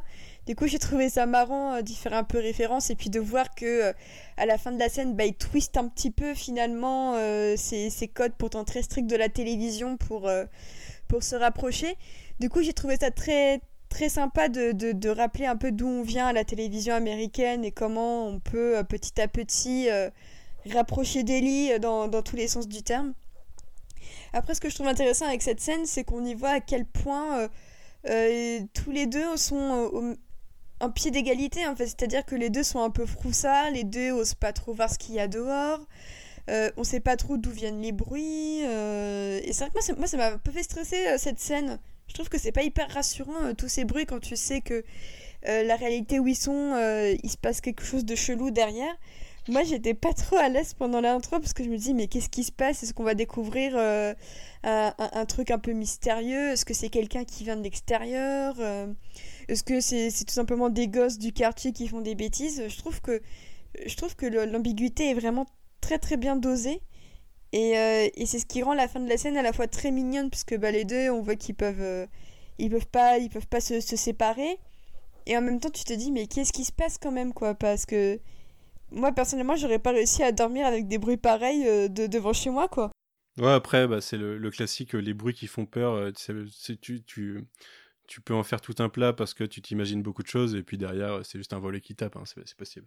Ouais, c'est ça. Et, moi, il y, a, y, y, a un truc que je trouve paradoxalement euh, génial dans cette séquence, c'est que on parle de deux personnes qui ont vaincu des ennemis, mais, mais terribles, qui ont, vraiment vécu des, Ils ont vu la moitié de l'humanité s'éteindre et tout ça, mais ils ont peur d'un petit bruit quand ils sont en train de dormir dans leur chambre. Ça montre vraiment qu'il y euh, y a une nouvelle mise à l'échelle dans cette réalité qui est super intéressante. Parce qu'ils n'ont pas aussi euh, totalement conscience de, de ce qui se mm. passe autour d'eux, enfin de leur passé même. Mais euh, oui, c'est vrai que ça regroupe un peu. Il y a une, une phrase de Vanda au, au, début du premier, quand euh, Vision lui dit qu'il peut rien oublier. Et, je sais plus, elle lui dit euh, ah non, c'est peut-être peut dans le 2, je sais plus. Il y a un moment où elle lui dit euh, Je suis une sorcière puissante et t'es un robot euh, hyper sophistiqué et on a peur de je sais plus quoi. Mais oui, oui, c'est vrai que c'est un peu paradoxal et c'est assez drôle. Moi, je tiens à noter que sur cette scène d'intro, j'ai mis pause et j'ai envoyé un message à Arnaud en disant Ils sont horny as fuck. parce que dans l'épisode 1, déjà, je trouvais qu'il y avait beaucoup de sous-entendus avec Agnès ou même entre les persos. Et Arnaud m'a répondu, alors je passe le début parce que parce que je le passe, mais il m'a dit euh, désolé, je sais pas ce que ça veut dire, et j'ai trouvé toute l'innocence d'Arnaud au sein de cette phrase, et, euh, et, voilà, je tenais à, le souligner. Euh, du coup, cette cette menace potentielle, on va la, la, retrouver un petit peu après avec euh, Vanda qui se retrouve dehors à avoir un autre bug dans la matrice, euh, qui sera euh, voilà le, deuxième indice pour elle sur le fait que quelque chose n'est pas exactement normal au sein de cet univers bizarre. Quelqu'un veut parler de cette scène avec cet hélicoptère qui est en plus aux couleurs d'Iron Man Je me suis rendu compte au deuxième visionnage que c'était les couleurs, les couleurs d'Iron Man. Bah, rapidement, j'ai le souvenir de bande-annonce où on voyait des hélicoptères du mhm. coup, je me mhm. demande si c'est pas le fait que ce soit un renvoi euh, euh, au, présent, tout simplement. Et effectivement, ce qui est intéressant, c'est que euh, tous les objets de couleur, pour le moment, on ne voit que du rouge. On voit le rouge du mhm. sang, on voit le rouge du bip, on voit le rouge de l'hélicoptère. Mais je trouve, je trouve ça marrant qu'il reste sur la, sur la couleur rouge, c'est l'évidence vu, vu Vanda. Mais je trouve que c'est un indice très, très intéressant et et j'aime beaucoup comment la séquence est euh, désamorcée par euh, euh, Catherine Anne, donc Agnès qui débarque en disant Ah bah tiens, voilà la star du show. du coup, c'est un peu facile niveau méta, mais je trouve que ça fonctionne très bien parce que c'est littéralement la star du show, quoi. Ah, pour moi, c'est encore un, un, message à double sens.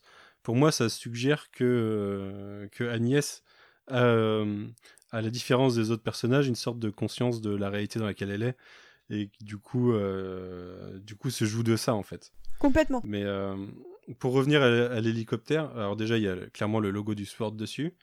niveau Easter egg, il est numéroté numéro 57 et c'est le le numéro Avengers 57 dans lequel sont apparus, est apparu Vision pour la première fois.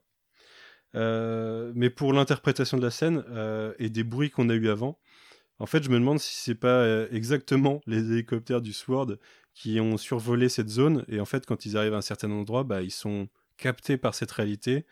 Et je me demande si c'est pas un vrai hélicoptère qui s'est fait transformer en jouet, avec euh, peut-être euh, malheureusement des pauvres agents du SWORD dedans qui, qui ont disparu, quoi. Non, mais carrément. Moi, du coup, quand j'ai, enfin, plus tard dans l'épisode, on voit apparaître le personnage de Monica Rambeau pour la première fois. Et, euh, et du coup, je me suis demandé si mhm. elle n'était pas arrivée dans cet hélicoptère. Bon, du coup, elle se serait pas transformée en jouet. Du coup, ça a mis un peu mhm. fin à la à l'hypothèse. Mais en tout cas, j'ai directement fait le lien entre le fait que ce soit l'épisode où elle apparaît et l'hélicoptère.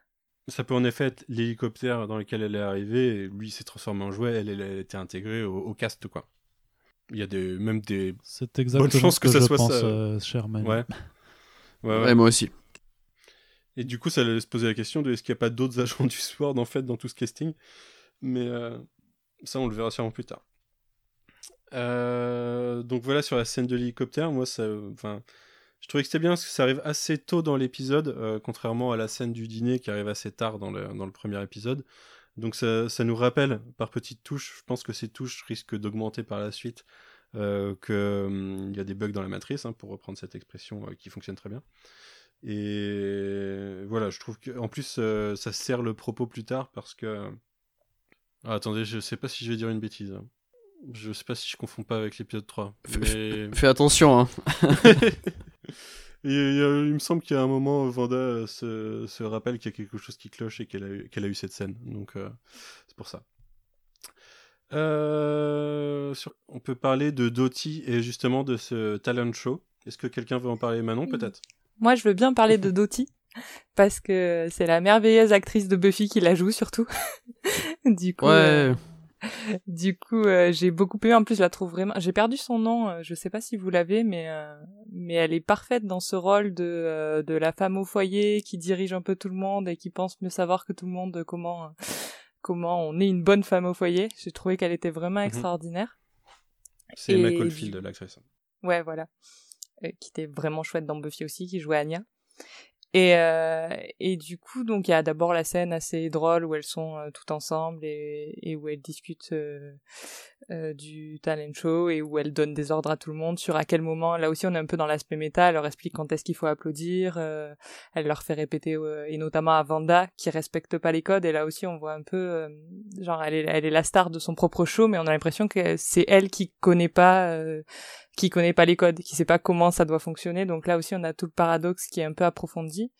Et après, on a la deuxième euh, fissure dans la réalité, dans la confrontation entre euh, Vanda et Dottie, où euh, elle, va, se retrouver, on a, enfin on en parlera peut-être après, mais le message à la radio, et finalement le personnage de Dottie est affecté par, par ce, cette cassure à nouveau de la réalité, où elle va se retrouver à faire exploser le verre, où Vanda fait exploser le verre, on, on sait pas trop, mais en tout cas, elle a du sang rouge sur la main, et là, une nouvelle fois, on retrouve cette, cette couleur rouge, et c'est un passage qui est super inquiétant et qui, je trouve, fonctionne euh, très très bien. Les deux actrices sont vraiment extraordinaires dans ce où, toutes les deux on ressent de la peur. Là aussi, à nouveau, c'est toujours ce mélange de, de peur et de malaise en fait qui se crée dans ce genre de scène. Et je crois que c'est ma partie préférée de l'épisode.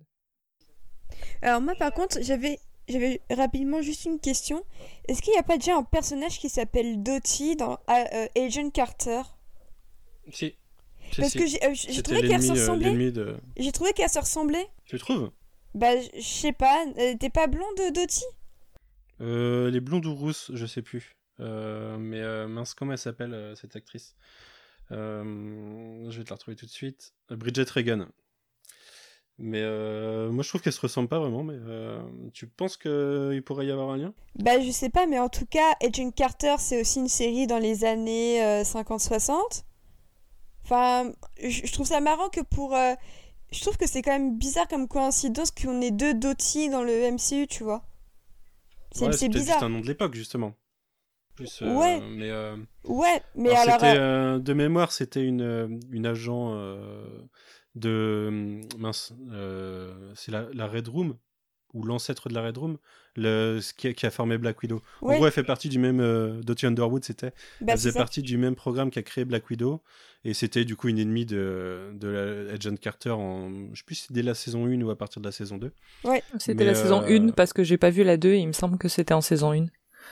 Ouais, ok. Mais je trouverais ben- ça intéressant, tu vois, que c'est c'est quand même marrant que surtout euh, tout- tous les milliers de prénoms qui existent, le MCU se disent ah bah tiens, on va rappeler un, un nouveau personnage Dottie, quoi. Mhm. Je trouve ça chelou. Ouais, c'est vrai. Mais euh, je sais pas parce que pour moi, euh, bah, on est clairement, euh, enfin, on est clairement dans une réalité qui est à l'intérieur de la réalité normale, donc dans une époque contemporaine. Donc que le personnage ait survécu, bon après euh, des personnages euh, genre le Winter Soldier, on en a vu, donc euh, peut-être qu'elle s'est fait cryogéniser, on sait pas. hein. Mais euh, j'aurais tendance à penser qu'ils auraient repris la même actrice s'ils avaient dû jouer le même personnage, même si du coup, bah, ça aurait pas été une euh, surprise. Euh, mais euh, ça a beau être John Carter, ils ont déjà repris euh, le rôle de Jarvis pour euh, Endgame, donc ils ont déjà pioché dans la John Carter. Et je pense qu'ils auraient repris Bridget Regan s'ils avaient utilisé Dottie. Moi, je pense juste que c'est un nom d'époque. Alors peut-être que c'est une référence euh, et que c'est aussi une, euh, une potentielle ennemie ou une agent russe, je sais pas, mais je le voyais juste comme un nom d'époque. Mais euh, si- sinon, pour, pour en revenir à ce dîner, enfin ce dîner, non, pas du tout, cet après-midi, je, trouve ça assez intéressant parce que j'ai l'impression que dans la série, il y a quand même vachement en, en filigrane la question de, de, la, de la place de la femme dans ces, dans ces banlieues et dans ces époques et, euh, et les Mhm. attentes qu'on a, qu'on a envers elle. Et, euh, et pour deux situations différentes, donc dans le premier épisode, euh, comment on attend euh, à ce que la femme bah, fasse le, dîner, le machin, le bidule. Et dans le 2, euh, c'est euh, plutôt le comportement de, de la femme dans ces, dans, dans autres groupes avec d'autres femmes et tout. Et voilà, je trouve ça assez intéressant, ça questionne pas mal les, les groupes et les attentes euh, au, fil des, au fil des époques. Et je pense que la série continuera dans cette idée-là. Mm. Mais c'est même tout, enfin, socialement, c'est clairement le- le- les femmes de la ville qui tiennent l'aspect social, là où les hommes, bah, ils se réunissent entre bros et puis ils mangent des donuts, quoi.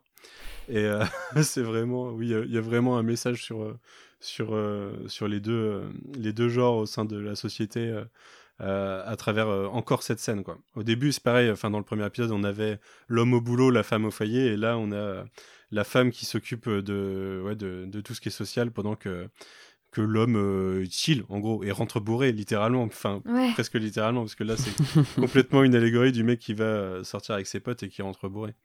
Et de sa femme qui essaye de tenir le tout derrière en, en faisant que le spectacle de magie fonctionne quoi. Est-ce qu'on revient en arrière euh, sur justement certaines scènes? Alors moi je voulais euh, je voulais parler de deux choses Euh, du coup il y a cette scène où euh, euh, présente tout ce qui va se passer où on rencontre euh, Géraldine du coup qu'on sait nous euh, méta, méta euh, spectateurs euh, être des euh, Monica Rambeau. Et du coup, on sait que c'est pas Géraldine. D'ailleurs, elle a l'air de réfléchir quand elle cherche son nom. Elle est pas sûre. Est-ce que c'est le temps qu'on lui download les infos dans sa tête? Je sais pas. Et il y a la scène de la confrontation avec Dottie où là, elles sont que toutes les deux. Pour moi, là, il y a encore une rupture de la réalité. Alors, on l'a à travers la radio, mais il y a un dialogue entre elles. Je crois que c'est à ce moment-là où euh, Vanda dit euh, je j'ai envie, enfin, je, je compte blesser personne, et euh, Dottie lui répond je, je, je te crois pas. Et pour moi, c'est encore un de ces moments comme dans l'épisode 1 avec le stop hit où les deux sortent de leur rôle au sein de cette réalité et que c'est un, plus un, un message méta sur les personnages à l'extérieur de tout ça qui, qui parlent de leur, de leur, de leur motivation. C'est Vanda qui quasiment avoue euh, je suis à l'origine de cette réalité mais euh, je, compte blesser personne et, euh, euh, le, personnage qui, incarne Dottie du coup dans cette réalité qui, qui n'y croit pas quoi. Alors est-ce que elle a l'air de, de bien plus bien mieux le vivre que Mrs Hart dans l'épisode 1. Je pense que c'est plus elle a, plus des chances d'être une agent de- du Sword en, en l'occurrence Dottie que Mrs Hart mais moi je l'ai je l'ai encore interprété comme ça à travers cette réplique. Et encore, euh, du coup, dans la scène avec euh, Monica Rambeau, euh, encore une excellente Agnès. Moi, franchement, tous ces dialogues, j'adore. hein. Euh, en plus, il y a toujours une, une petite, une petite blague, un petit, une petite phrase choc pour tacler son mari à un moment ou à un autre, ou là pour tacler ses, euh, ses consoeurs et, euh, et le fait qu'elle a besoin de boire pour supporter tout ça. Moi, ça me donne encore vraiment le sentiment que c'est un personnage à part au sein de tout ça. Hein. Je sais pas ce que vous en pensez, mais alors je sais que je suis un peu insistant parce Ah, que si, si.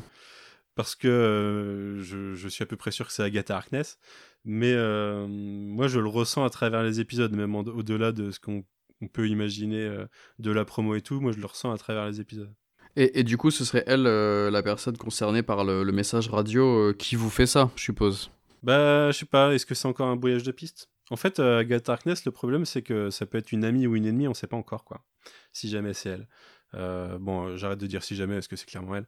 Mais euh, ça peut être une amie ou une ennemie, elle peut être là pour essayer d'aider Vanda et de la guider à travers une, une crise psychologique, ou elle peut être là pour, pour lui mettre des bâtons dans les roues et l'enfermer dans cette réalité, hein, je sais pas. Pour, pour moi, je le ressens plus pour l'instant comme si elle, elle forçait, ou en tout cas, elle amenait Vanda à, à cacher ses pouvoirs, par exemple. C'est elle qui l'aide dans le premier épisode à être la bonne, euh, la bonne épouse, là, dans cet épisode. C'est elle qui l'amène et qui, et qui lui apprend les codes, même si elle est un peu dans cette, euh, dans cette, euh, enfin, genre, elle passe toute la- l'après-midi à boire, elle est un peu dans ce cliché de la, de la femme au foyer qui, qui ose tout dire.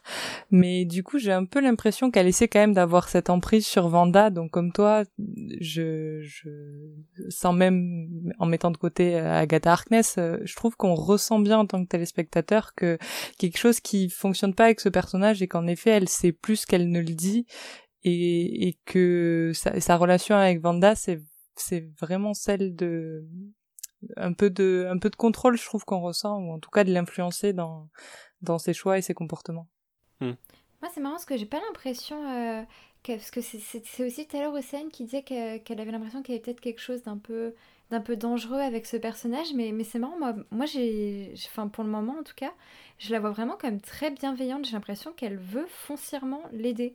Et, euh, et voilà. Hmm. Ouais, mais je pense que ça fait partie du brouillage de piste parce que du coup, même pour les gens comme nous qui euh, se doutons que c'est Agatha Harkness, on sait pas si elle est bonne ou mauvaise. Et... Mais moi, j'arrive vraiment. Enfin, je... je me pose vraiment la question, hein, sachant que j'ai vu trois épisodes et je me pose vraiment la question.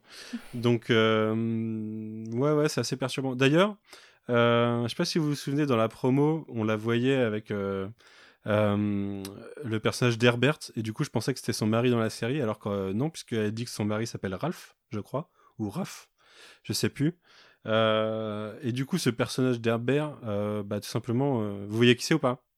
C'est simple c'est Oui, le oui. seul noir de la série à part Monica Rambeau donc euh, c'est du coup il s'appelle Herbert et euh, est-ce que c'est un Easter egg? Est-ce que c'est un un potentiel indice sur, sur la suite, je sais pas. Mais Herbert, c'est le nom du maître de l'évolution dans les comics Marvel. Il s'appelle Herbert Wyndham à la base. Et euh, le maître de l'évolution, c'est euh, bah, un, vilain euh, très important de l'univers Marvel et très lié à Vanda, du coup. Puisque c'est lui qui habite sur le mont Wandagore où elle est née et qui, euh, même à l'origine, dans ses, dans ses nouvelles.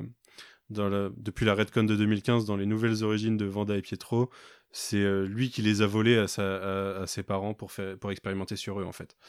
Donc, euh, c'est encore un clin d'œil à un potentiel ennemi, en fait, au sein de la série. Il peut y en avoir, il peut y en avoir plusieurs. Et, euh, et voilà. Donc, le fait qu'on les voit ensemble dans la promo, c'est peut-être un indice sur le fait qu'ils travaillent ensemble et qu'ils ils manigancent quelque chose derrière cet univers, quoi. En fait, je trouve que l'épisode, c'est marrant parce que c'est peut-être un- l'un des épisodes les plus magiques dans le sens où euh, le, le but de Vanda et de Vision qui se renomme euh, Illusion et Glamour, c'est ça, je crois Mm. Ouais. Et, euh, et du coup, en fait, je trouve ça marrant de voir qu'ils essaient de, de, de monter un, un, un numéro de magie dont on sait que euh, il est faux, alors que Vanda est une sorcière et que bah, techniquement, elle, c'est c'est de la vraie magie qu'elle pratique. Du coup, je trouve ça intéressant parce que d'un côté, euh, tout le but de l'épisode, c'est de camoufler le fait que justement, elle pratique la vraie magie tout en pratiquant un tour de magie. Et je trouve que c'est super intéressant de voir à quel point elle galère à, à, à camoufler euh, ses vraies capacités alors qu'elle pourrait tout à fait en s'en servir. Mais quand même, dans le, dans le placard dont elle se sert pour le tour de magie, c'est quand même un faux placard. C'est-à-dire que jusqu'au bout, il y a cette impression de on va jouer avec les trucages, on va jouer avec, euh, avec des morceaux en carton, euh, avec le moment où elle, essaie de tenir le piano parce que Vision est complètement dans les vapes à cause du chewing-gum. Euh, dit comme ça, ça paraît bizarre, mais, mais c'est très logique quand on voit l'épisode. Mais du coup, je trouve ça super marrant de, de voir à quel point la, série parle de comment tu, tu, veux montrer ta magie, mais en fait non. Donc c'est à la fois ma sorcière bien aimée, mais je trouve qu'ici ça, ça ajoute une, dimension supplémentaire qui est que Vanda ne peut pas montrer qui elle est réellement. Et euh, je trouve que ça, ça, ça, la ramène un peu à sa condition. Euh, euh, comment, comment on les a appelés? Parce que bah, du coup, c'est pas des mutants, vu que jusqu'à présent, ils n'avaient pas le droit de dire ce mot. C'était des miracles. Les miracles. The Edge of Miracles. Voilà. Du coup, est-ce que on va enfin entrer dans une dimension où ils vont pouvoir euh, parler de mutants? Ou est-ce qu'ils vont rester des miracles? Je sais pas. Mais en tous les cas, je trouve qu'il y a quelque chose dans cette volonté d'effacer son identité que je trouve hyper euh, intéressante, hyper touchante et aussi un peu triste quand on sait que euh, l'origine des pouvoirs de Vanda est pas non plus euh, hyper idéale. Mais le fait que justement elle veuille cacher ses, pouvoirs la plupart du temps, je trouve que ça montre aussi une sorte de renie, de, de, déni de ses pouvoirs en fait. C'est comme si elle reniait un petit peu sa vraie nature. Et je me demande si ça va pas avoir un intérêt pour la suite justement dans sa dépression post-vision. Ouais, c'est ça parce que parce que Vanda, du coup, euh, enfin, c'est super, euh, super fort ce que tu dis. Mais enfin, euh, c'est ça, Vanda, on a l'impression qu'elle considère que, ses pouvoirs, c'est la source de tous ses maux. Et parce que si c'est le cas, si c'est vraiment elle qui a créé cette réalité, c'est-à-dire qu'elle a créé une réalité où, où elle les utilise pas et où elle a pas enfin, si elle les utilise, mais où techniquement elle a pas le droit de les utiliser comme si c'est vraiment ses, ses, pouvoirs, même pour elle-même, c'est la peste absolue et il faut, faut pas qu'elle les utilise. Bah, c'était euh, c'était sa conclusion dans House of M euh, quand euh, lors du combat final où elle rejette tous les maux de la Terre sur sur les mutants.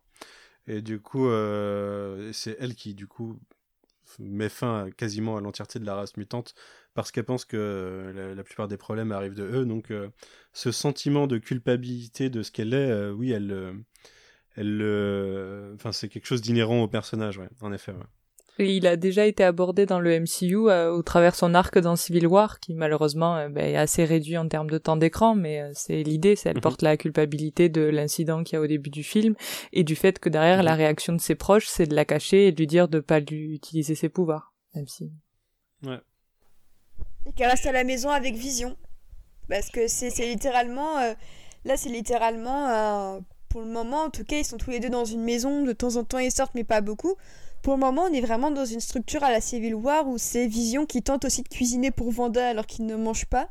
Du coup, c'est très mignon parce que bah, il essaie un petit peu de, de s'impliquer dans une activité euh, humaine.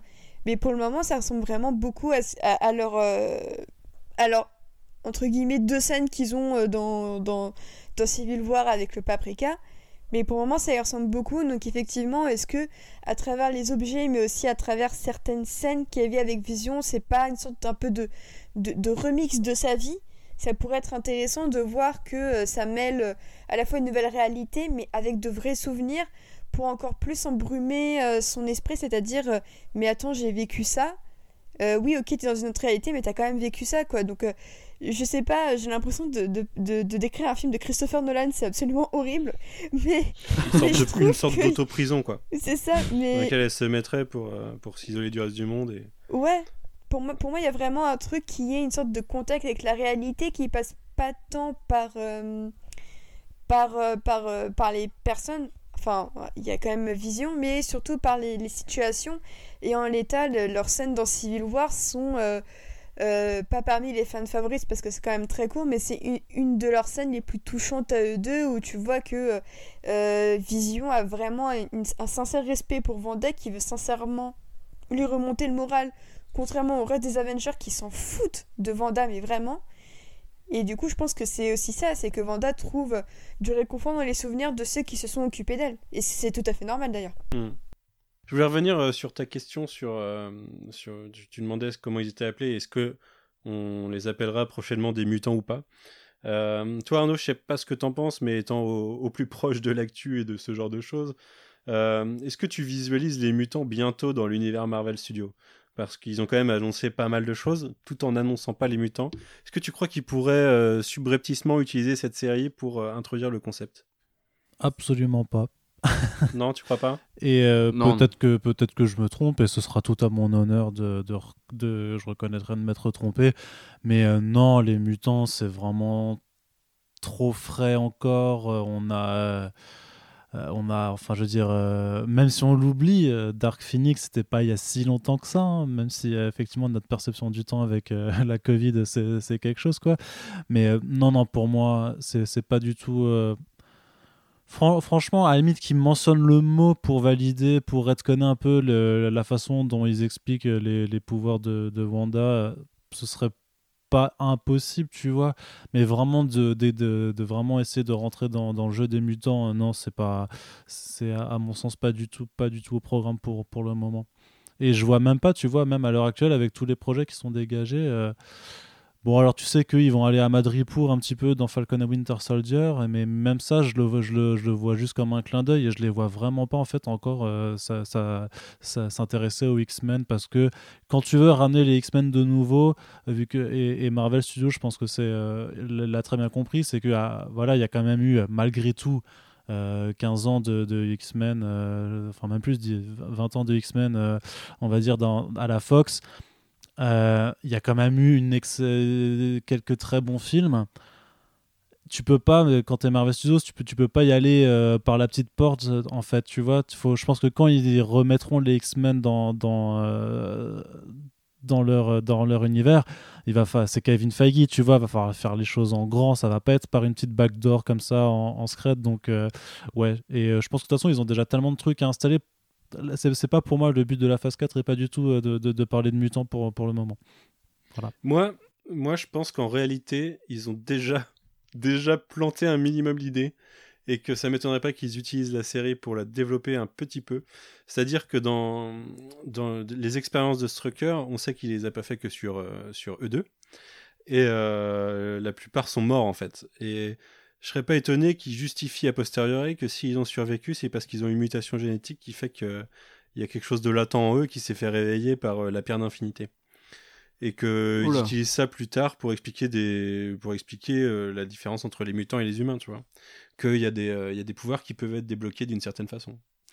Et sachant que les trailers de la série nous montrent une Vanda face à la pierre de, euh, c'est laquelle euh, déjà celle de celle de Vision C'est la Mindstone. C'est la Mindstone. Donc on la voit face à ça dans ce qui ressemble à potentiellement être sa prison, enfin sa cellule euh, à la base de l'Hydra. Peut-être peut-être via un souvenir à un moment de son, son passé, ce qui serait cohérent avec le fait que pour l'instant elle se souvient pas et qu'à un moment peut-être, je sais pas, début d'épisode 7, enfin, dans les trois derniers, euh, il commence, elle commence à se souvenir. Peut-être qu'ils reviendront sur ça, hein. peut-être qu'ils reviendront et qu'ils euh, développeront un peu le fait que euh, si elle a survécu et si Pietro a survécu à ce moment-là, c'est qu'il y avait quelque chose de différent avec eux. Moi, ça m'étonnerait pas. Surtout vu l'époque où est sorti Edge of Ultron, c'est-à-dire en même temps que Days of Future Pass quasiment, donc Marvel Studios savait que il y avait des, des persos qui étaient utilisés dans les deux univers à ce moment-là. Euh, mais pouvait pas utiliser le, terme de mutant. Euh, m'étonnerait pas qu'ils se soient mis une backdoor, tu vois, pour y revenir plus tard sans, sans, sans rien citer. Parce qu'ils ont été appelés euh, Miracle par euh, Strucker, et je crois que dans Edge of Ultron, ils parlent de, de Enhanced, Enhanced Human, un truc comme ça, donc des humains améliorés. Et c'est pour moi, c'est juste de la terminologie pour, en attendant d'avoir le droit de, de, dire mutant, quoi. Mais je sais pas, je sais pas. Je sais pas si on en parlera maintenant, mais en fait, je suis partagé entre le fait que c'est l'opportunité de le faire, et pourquoi pas une sorte de reverse of M où à la fin, elle, a une libération de pouvoir qui fait qu'il active les mutants à travers le monde, euh, et le fait que ça semble totalement pas cohérent dans la, programmation Marvel Studios des, prochaines années, quoi. Même si euh, on a une vision à 2-3 ans, hein, peut-être que dans, dans, 4 ans, euh, on commencera à avoir des mutants. Ouais, mais dans 4 ans, c'est très loin. Donc forcément, si tu pars de, si tu pars de ce principe-là, oui, ils vont, ils, vont revenir un jour, tu vois, mais c'est, euh, euh, il n'y a rien de, de visionnaire à dire que, que, ça, que les mutants vont revenir. Donc euh, tôt ou tard, tu, tu vas les revoir. Euh, mais euh, pour l'instant, pour, pour, enfin pour moi, cette phase, c'est une phase de transition sur, euh, basée sur un impératif beaucoup plus pragmatique que tout le théorie crafting que tu, que tu puisses faire. C'est de dire qu'on a quand même plein d'acteurs qui doivent, enfin qui vont s'arrêter, qui vont passer à autre chose. Il y a des personnages dont, qui doivent prendre le, relais. On doit conclure des arcs narratifs. Tu vois, offrir aussi des arcs narratifs à des personnages comme ces deux-là qui n'ont pas pu briller par, par, par les films, parce que bah, même sur le simple fait de leur relation, moins des visions. Euh, les plus grosses avancées au final de leur relation, ça se faisait entre les films. C'était des choses qu'on ne voyait pas en tant que spectateur.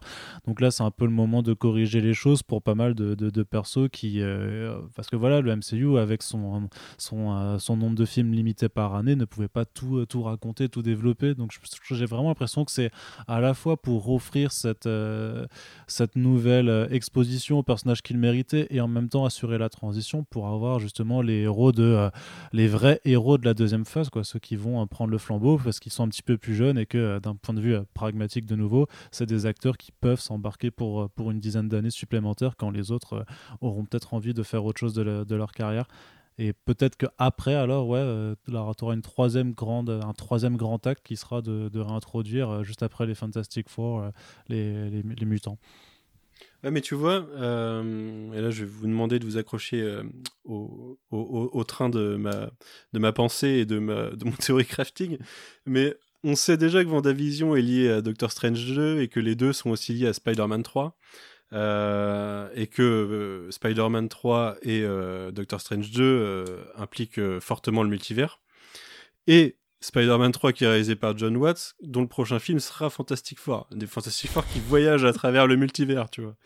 Donc moi, je serais pas étonné que non seulement les, les, Fantastic Four soient teasés dès Spider-Man 3 ou Doctor Strange 2, et que du coup ça soit une continuité pour John Watts en fait, et qu'on les voit dans une, euh, dans une itération qui vient d'un autre univers, et du coup, bah, on prend pas le spectateur pour des cons, il a déjà vu, euh, ils ont déjà vu euh, deux, deux origin stories sur les Fantastic Four, on va pas leur en refaire une troisième, et, on a des Fantastic Four établis. Ils pourraient totalement faire la même chose avec, avec les mutants, et du coup, au passage, nous teaser, bah regardez, on sait que les mutants existent, vous les avez déjà vus, et à un moment ils seront dans cet univers-là. Et, voilà, soyez pas étonnés quand ils arrivent. Et ce qui permettrait en plus de réutiliser genre euh, X23, X23 avec la même actrice s'ils veulent en la piochant dans le multivers ou des conneries comme ça, tu vois. Hmm. Il y a quand même une, une, forte dose de multivers dans cette phase 4. Enfin, ouais, je te, je, te, je te, le concède, hein, je te le concède et, peut-être que l'avenir te donnera raison. Je vais pas, je, vais pas non plus euh, prendre le débat, mais juste, j'ai absolument pas confiance en Sony Pictures et, euh, et, à Marvel Studios pour avoir vraiment assez de ressources et de et, euh, et d'envie pour faire les choses comme, comme tu le racontes. Parce que oui, en tant que lecteur de comics, naturellement, c'est des choses que, que tu as envie d'imaginer mais je les vois absolument pas avoir l'intelligence. Enfin, c'est un grand mot, mais je les vois vraiment pas avoir l'intelligence de faire ce genre de choses et j'ai pas du tout confiance euh, dans leur projet de multivers, je sais pas quoi avec Sony. Donc, euh, espérons que tu aies raison et, pas moi. On verra. Hein. Je, je suis aussi connu par avoir développé de grandes théories qui ne se sont jamais concrétisées. Donc, Donc pourquoi pas. Euh, euh. Je, bon, on va repartir sur l'épisode parce qu'on est parti loin là. Vas-y, Juste euh, pour revenir au tout début de ce que vous disiez, euh, autant j'aurais tendance à être du côté d'Arnaud sur la question est-ce que les mutants seront réintroduits maintenant ou pas, mais par contre ça m'a fait penser à quelque chose. Depuis Ultron, on a quand même très peu reparlé de, de Vive d'Argent, de son frère, de Pietro, et je serais curieuse de savoir si la série, euh, pour le coup, va nous refaire du lien avec cet événement, parce que là on a parlé beaucoup de choses qui ont pu la traumatiser depuis le début, mais pas clairement de son frère, et je trouve que c'est quelque chose qui a été mhm. beaucoup abandonné par le MCU, et je serais curieuse de savoir si d'une façon ou d'une autre ça va être euh, évoqué ou ramené dans la série. Et voilà. Il y a eu beaucoup de rumeurs sur le fait que l'un des deux Quicksilver pourrait apparaître dans la série. Euh, oh là, là. là, en l'occurrence, j'ai du mal à croire au Quicksilver de la Fox. Hein, ça serait ah absolument étrange. Ce, serait vraiment trop euh, bizarre. Oui, si on, si on part du principe que qu'on traite des traumas, enfin des conséquences des traumas de Vanda, c'en est quand même un gros. Hein. Et pour moi, c'est quelque chose qui avait été euh, un peu laissé de côté. D'ailleurs, les traumas, et heureusement qu'ils les ramènent. Ce sera au moins mentionné dans une publicité, du coup. Bah, peut-être, ouais. Non, je pense. C'est vrai que je sais même plus ce que c'est la publicité dans l'épisode 3. Faut que je, je, ah. je, revois ça, mais. Euh, euh, mais, oui, ça peut. Mais il y, y, avait pas l'acteur qui jouait euh, Quicksilver version Fox qui était confirmé ou il y avait pas une rumeur sur le fait qu'il jouait dans Vendavision si, Mais moi, pour moi, c'était resté au stade de rumeur. Tu, tu sais, non Ah, ok, peut-être. Écoute, moi je ne l'ai pas traité, donc a priori c'était pas, euh, pas, très fiable. La rumeur traîne depuis au moins un an, je pense. Hein. ok, ok. Euh, ouais, je sais qu'il y avait des rumeurs dessus. Après, Aaron Taylor Johnson, euh, j'ai rien entendu dessus, mais il y a quand même eu bah, de toute façon, à partir du moment où il y a une possibilité, il y a une rumeur dessus, quoi, même s'il n'y a rien de concret derrière. Euh, là, Arnaud peut nous parler pendant deux heures de ce genre de process. Mais euh, vous-même, vous savez, quoi. Dès que quelqu'un pense à quelque chose, ça devient officiellement une potentielle news. Donc, euh, donc ouais. Mais oui, il y a des chances qu'on nous reparle de Pietro. Euh, ok, pour revenir à l'épisode, euh, pour euh, descendre un peu sur Terre, à moins que quelqu'un voulait réagir sur tout ce crafting, moi je voulais parler de justement Vanda et Vision dans cet épisode, à la fois dans leur entraînement au début de l'épisode et ensuite dans l'exécution du tour de magie. Je les ai vraiment trouvés incroyables. déjà, j'étais très content de voir Paul Bettany dans un rôle de mec bourré, mais surtout dans un rôle de enfin dans un vision autre en fait. À travers les deux épisodes, on a vraiment un autre vision que ce qu'on connaît. Euh, un personnage beaucoup moins déprimé et qui du coup est beaucoup plus drôle euh, par défaut. Et euh, c'est pour ça que j'aime beaucoup l'épisode 2, c'est que je les trouve incroyables ensemble. Et je trouve que dans leur jeu, dans leur réaction, dans, dans, tout, ça marche hyper bien. Je sais pas ce que vous en avez pensé, mais ils ont vraiment l'air de s'éclater en tout cas sur la série. Ouais, je, trouve euh, Paul Bettany vraiment exceptionnel sur toute la séquence où euh, du chewing-gum, donc c'est comme ça qu'il faut l'appeler. Mais euh, tout, tout, le numéro de magie, je trouve que par rapport à Elisabeth Olsen, il était un peu en retrait parce que toujours dans ce rôle de vision et le côté machine et et qui font que que l'acteur doit toujours être dans une forme de retenue. Euh, là, très clairement, je trouve que, que que dans cette scène, euh, il est il est drôle dans la gestuelle aussi. Il se permet beaucoup plus de choses parce que en tant que vision, il est toujours un peu droit, etc. Là, là justement, ça part dans tous les sens au niveau des membres. Il est vraiment dans ce dans ce comique euh, même euh, de l'époque, on dirait du théâtre où, euh, où ça joue de loin, où il faut être extrêmement expressif et tout. Donc euh, j'ai vraiment trouvé dans cette scène, il, brillait plus que jamais dans, enfin dans un autre genre en tout cas que ce qu'il avait pu faire au cinéma ou même dans la première partie de l'épisode et le précédent. Ouais, il est vraiment très très bon on sent qu'il y a quelque chose d'un peu élastique en fait dans, dans, le jeu de Bethany avec tous ses membres qui se baladent longuement et tout ça. Je trouve qu'il y a un aspect encore un peu surnaturel dans sa démarche, genre le moment où il tente de monter l'escalier mais qui se casse la gueule, mais j'étais exposée de rire et, tu sens que euh, tu sens qu'il y a un truc aussi un peu de, enfin que c'est vraiment un jeu très physique euh, et, et, je trouve que c'est hyper intéressant parce que c'est pas forcément quelque chose qu'on a eu l'habitude de voir jusqu'à maintenant trop, même dans le MCU plus globalement, où c'était vraiment juste des répliques qui étaient drôles, mais là vraiment, euh, il y a un jeu avec euh, leur corps à tous les deux, leur manière, et même la, la, la, la, la démarche d'Elisabeth Olsen qui tente de faire son tour de magie alors qu'elle a des bâtons dans les roues et tout ça. Et je trouve que c'est vraiment quelque chose de, de, vraiment top. Et juste. Du coup, je trouve qu'il y a. Euh, déjà, je trouve que la, physicalité de leur rôle est très drôle. Et aussi, euh, ce qui me fait rire, c'est que au-delà du costume de scène de, de, Vanda, qui est vraiment une sorte de juste au corps, que je trouve un peu osé pour l'époque euh, d'ailleurs, mais que, ça, ça, m'a fait rire quand elle, a dit, quand elle dit à Vision, bah non, c'est le reste de ton costume. C'est que, c'est que sa tenue de l'épisode, c'est euh, elle en pantalon. Et en soi, à l'époque, les pantalons, ça commençait un tout petit peu à se démocratiser, mais il y a une réplique au moment euh, de la réunion avec les autres, euh, les autres femmes, c'est qu'elle dit, elles étaient toutes en jupe, moi je ne savais pas trop comment venir. Et je trouve que c'est une réplique super intéressante qui montre aussi que même si elle essaie de faire des efforts au niveau vestimentaire, il y a ce souci du détail vis-à-vis -vis de ce qu'elle porte qui euh, va au point que euh, dans le générique aussi elle est en pantalon alors qu'il me semble que dans le générique de Ma sorcière bien aimée euh, l'héroïne elle est en robe ou en jupe. Et du coup et du coup je trouve ça super marrant de voir à quel point ils ont twisté ça en, mettant à Vanda un look plus moderne. C'est-à-dire qu'elle est ben, littéralement en avance sur son temps pour de bonnes raisons.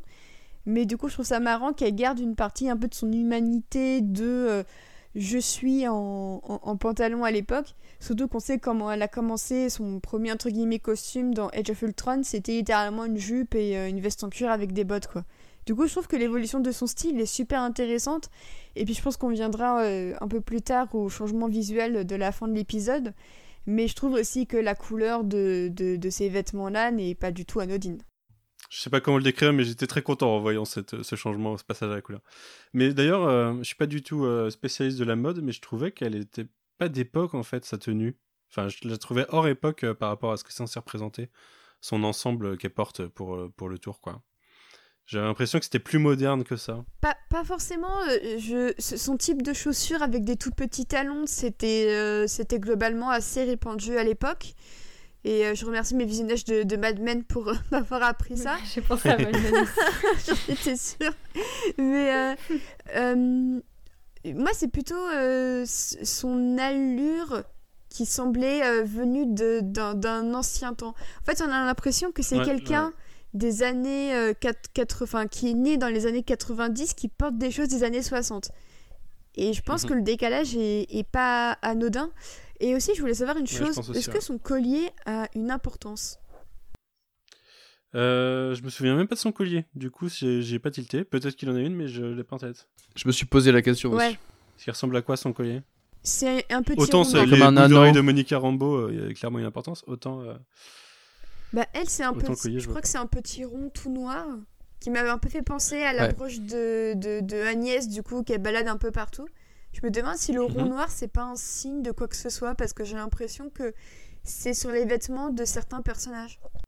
Ouais, peut-être. Faudra que je regarde, mais euh, je l'ai pas en tête comme ça. Mais elle a pas un collier déjà dans les autres films? Il me semble qu'elle a un collier déjà dans, dans, sa- dans Endgame, parce que je sais que sur ma figurine de Endgame, il y a un petit collier qui bouge. Mais euh, du coup, ça doit pas être le même. Mais euh, elle a déjà dû avoir des colliers dans les films précédents. Donc est-ce que c'est lié à ça ou est-ce que c'est ça a une signification euh, autre? Je re-regarderai et puis on en reparlera la semaine prochaine si jamais il y avait une, une signification. Sachant que, ouais, elle je sais pas si elle a un collier dans les comics ou elle a un truc qui rattache sa cape peut-être. Donc c'est peut-être aussi un renvoi à ça. Euh, ok, euh, sur cet épisode, on n'a pas parlé, on, mais on l'avait, on avait parlé sur l'épisode 1. On n'a pas parlé de la pub, euh, même si je l'ai trouvé moins, moins importante techniquement. Là, c'est, en fait, elle est plus premier degré hein, de notre point de vue. Strucker, qui, enfin, c'est une référence à Strucker et à l'Hydra- quoi. Euh, j'ai pas, j'ai pas vu de deuxième ou troisième lecture comme sur la première en l'occurrence. Moi, ça m'a fait penser euh, au James Bond. Bizarrement. ouais, c'est vrai. Tu sais, c'est genre euh, le- l'espion avec sa, sa Bond Girl et sa montre un peu en mode gadget comme James Bond en a. Du coup, je trouvais ça marrant, surtout qu'on sait que l'Hydra euh, a un petit peu infiltré euh, le, le Shield. Du coup, je trouvais ça marrant de montrer un espion qui porte la montre d'une d'une d'une organisation qui s'est infiltrée, qui a fait de l'espionnage. Je trouvais ça assez ironique. Ah, après, je suis peut-être parti loin et je suis peut-être à côté de la plaque, mais moi, ça m'a fait tilter euh, plus tard dans l'épisode en fait. S'il y a une scène plus loin dans l'épisode où du coup, je me suis dit, ah ouais, euh, Strucker, ok, je, je, je pige un truc, mais je suis peut-être complètement à côté de la plaque. Alors, est-ce que c'est la toute dernière scène ou pas? Parce que la toute dernière scène, on va y Ouais. bientôt. Ouais, ouais, Euh, ouais. Toi, ça t'a fait penser à Strucker? C'est marrant parce que Ben- ça m'a fait penser à autre chose. Mais... Du coup, on y va ou. Non, on bah, je voulais- moi, je. Bah, Est-ce que vous avez quelque chose à rajouter sur l'épisode avant cette dernière scène? Moi, je voulais juste dire que euh, sur les deux épisodes, euh, j'ai beaucoup ri en fait de situations qui correspondent à vos séries de l'époque. Et je trouve que vraiment c'est assez efficace sur, le, sur le, la façon de mimer euh, les, séries d'époque, euh, avec un décalage euh, forcément, euh, les dialogues, euh, enfin tout ce que nous lance euh, par exemple Agnès, euh, c'est pas forcément quelque chose qu'on entendait dans les séries de l'époque, euh, le fait d'aller boire pendant une réunion de voisinage ou des choses comme ça. Mais euh, j'ai beaucoup ri, et il y a notamment dans cet épisode, euh, pendant le tour de magie, où euh, Vanda essaye de justifier le fait que Vision a traversé, fait traverser le chapeau, enfin, oui, fait traverser le chapeau à travers lui. Elle, elle lâche, enfin, elle fait apparaître des miroirs derrière. Et il y a Bev qui dit c'est comme ça que les miroirs fonctionnent. Et Dottie qui répond shut up, Bev. Et je, je- je trouve que c'est une des meilleures répliques de l'épisode. Ah, c'est mais très efficace. Pe- pendant le, pendant le, la, la scène du tour de magie, moi aussi, un moment où j'ai vraiment littéralement hurlé de rire, c'est quand euh, elle. euh, Enfin, Vision porte le piano et, et elle le rejoint pour le porter, et finalement elle le transforme en, en, en trompe-l'œil, et que t'as tout le monde qui est super impressionné, et que t'as un gars qui fait euh, Mais c'était le piano de ma grand-mère Et, et j'ai implosé, C'est quoi, c'est génial. Oui, oui. oui. D'ailleurs, enfin, oui, belle illusion parce que, enfin, c'est des effets spéciaux, hein, c'est c'est- c'est de la magie. Mais euh, ça se transforme vraiment d'un vrai piano en, euh, enfin, visuellement, on voit vraiment un vrai piano qui devient un carton. Et je trouve que l'illusion fonctionne bien au sein de l'épisode. Mais oui, et puis c'est pareil, le moment où Vision essaye de la faire disparaître de la boîte et qu'elle qu'elle lui parle et qu'elle lui fait comprendre du regard qu'elle est en dehors de la boîte. je trouve que dans le, dans le jeu des acteurs, ça marche très bien. Euh, bah écoutez, euh, si, on... si vous avez rien ajouté de spécifique sur le reste de l'épisode, on va passer à cette dernière scène. Juste une dernière Euh, chose. Ouais, vas-y. C'est que ça m'a fait beaucoup rire que ce soit Monica Rambeau qui apparaisse dans la boîte. Je trouve ça très curieux. Surtout quand elle dit euh, En fait, je comprends pas comment j'étais de l'autre côté de la scène et que je me retrouve dans la boîte. Je trouve ça assez marrant euh, que, que ce soit elle. I en don't know what I'm doing here. Je pense qu'on Ouais, aura une explication, noté, mais, ça. euh, mais effectivement, je trouve que c'est assez marrant. Et euh, je trouve que l'actrice, euh, c'est Teyona Paris. Je la trouve vraiment très très bien dans le rôle. Je la trouve hyper mignonne, euh, hyper candide. Et un- elle semble un peu paumée, mais, mais je la trouve vraiment très très bien dans le rôle pour le moment. Je suis très contente de ce casting. Et du coup, elle a des petites boulettes, des petites, des petites boules qui représentent des atomes, sûrement en boucle d'oreille. Euh, donc petit, euh, petit clin d'œil à qui elle est euh, dans les comics et peut-être au final dans la... enfin elle est Monica Rambeau on le sait mais peut-être qu'on on sait pas encore si elle a des pouvoirs quelconques on le découvrira plus tard. Mais euh, c'est un petit clin d'œil envers ses pouvoirs euh, originels. Euh, du coup passons à cette dernière scène euh, que la scène ils rentrent chez eux euh, ils se réjouissent. Vanda se rend compte en se tournant sur elle-même enfin Vision se rend compte après un quart de tour euh, de deux secondes où d'un seul coup le ventre de Vanda grossit, euh, ils se rendent compte que euh, leur, leur petit passage sous la couette au début de l'épisode avant le générique a donné assez rapidement des résultats et que du coup Vanda est enceinte. Et, derrière, alors qu'il se pose la question de est-ce réel, la menace du début de l'épisode, ou ce qu'on considère être pro- probablement la menace du début de l'épisode, ce bruit inquiétant revient et ils sortent. Euh, ils découvrent, euh, sortant d'une plaque, euh, un, comment un, apiculteur. et, et à ce moment-là, on a un eau de Vanda, un nom, qui ramène, qui fait rembobiner cette réalité et les ramène à, à une scène qui, qui, pour le coup, sera plus maîtrisée et qui ne sera pas perturbée par cet apiculteur. Euh, qui veut me parler de cette scène? Qu'est-ce que vous en avez pensé? Est-ce que vous voulez théorie crafter dessus? Parce que moi, j'en ai, et on en a parlé avec Arnaud, et Ouais, je bah, pense c'est- que... C'est la YEP, je pense, non? La Yem Ouais. Bah, je pense, ouais. Ouais, moi ça m'a. bah, Enfin, on parlait des alvéoles tout à l'heure. J'avais même pas tilté sur le symbole de l'alvéole. J'ai demandé à Arnaud euh, s'il avait une idée sur les hexagones. Mais, euh, mais oui, euh, moi, le- l'apiculteur, le costume, ça, c'est un rappel direct pour moi au costume de, de l'AIM. Ouais, il y a un truc marrant, c'est que tu as une expression pour, euh, pour parler un peu de, de sex education et tout ça qui est The Birds and the Bees. Et du coup, ça m'a fait beaucoup rire de Mhm. voir Vanda enceinte et de voir un apiculteur dehors. Ça m'a fait penser à cette expression euh, très anglophone. Moi, du coup, euh, je me demande. euh, est-ce que ils nous ont déjà fait le shield égal l'Hydra Est-ce qu'ils vont nous faire le sword égal l'AIM Ou est-ce que euh, c'est deux entités séparées Est-ce que c'est vraiment l'AIM Parce que l'AIM, on l'a déjà vu, techniquement, dans l'univers Marvel. Euh, c'était dans Iron Man 3 et c'était pas l'AIM tel qu'on le connaît vraiment. Est-ce que euh, l'AIM a évolué en autre chose et, euh, sera un, futur, euh, adversaire de- des héros Marvel dans les futures phases? C'est pas, pas impossible. hein.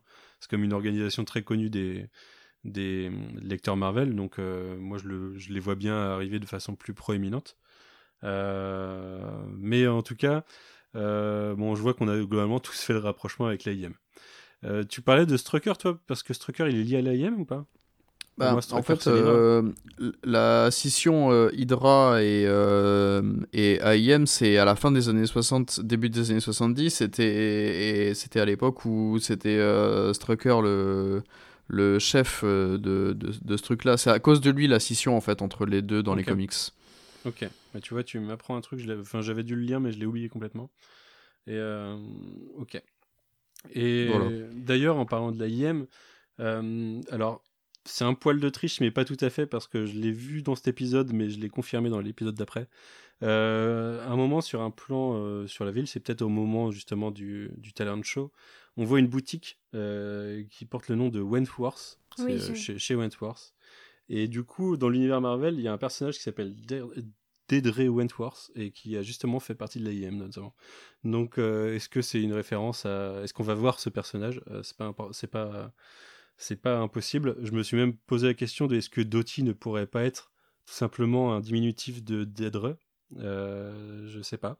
Là, il faudra que je me renseigne sur les noms et leurs et les noms américains et leurs leur, raccourcis bizarres, puisqu'on sait que Jack est le diminutif de John, ce qui est le même nombre de lettres.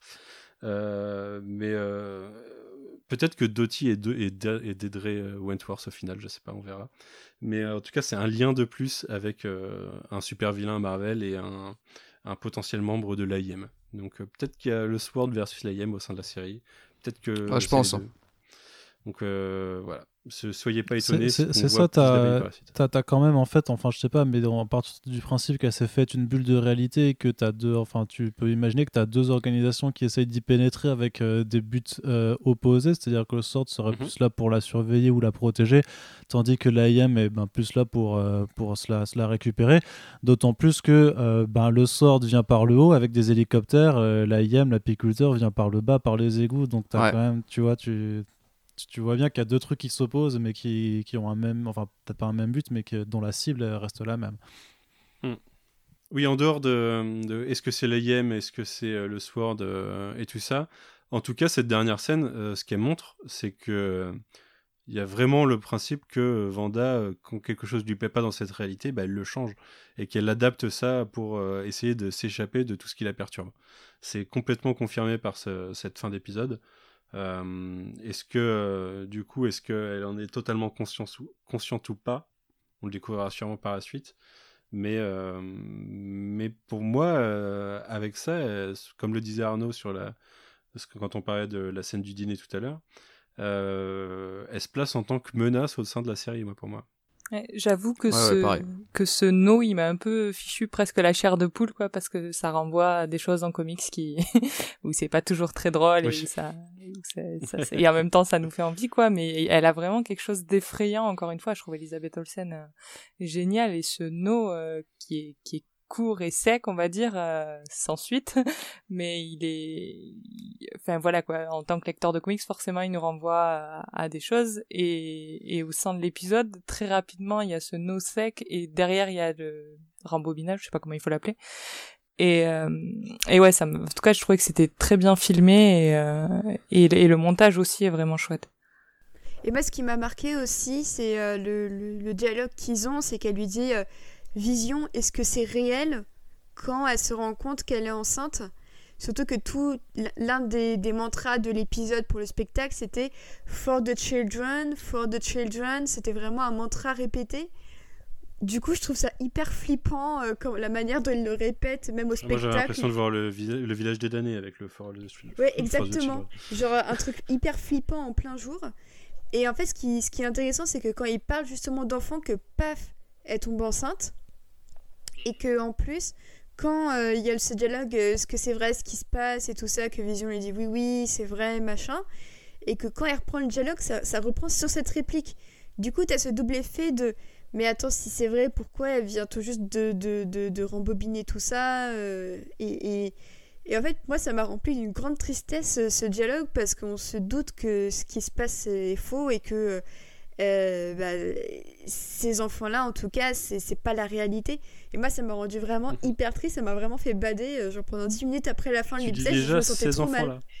Je me sentais vraiment trop mal en mode putain, mais elle a l'air tellement heureuse, mais on sait que au moins sur cet aspect-là, euh, sauf énorme bah, miracle, hein, à, défaut d'autres mots, c'est pas, pas vrai ce qui se passe, et du coup, ça m'a rendu vraiment hyper triste.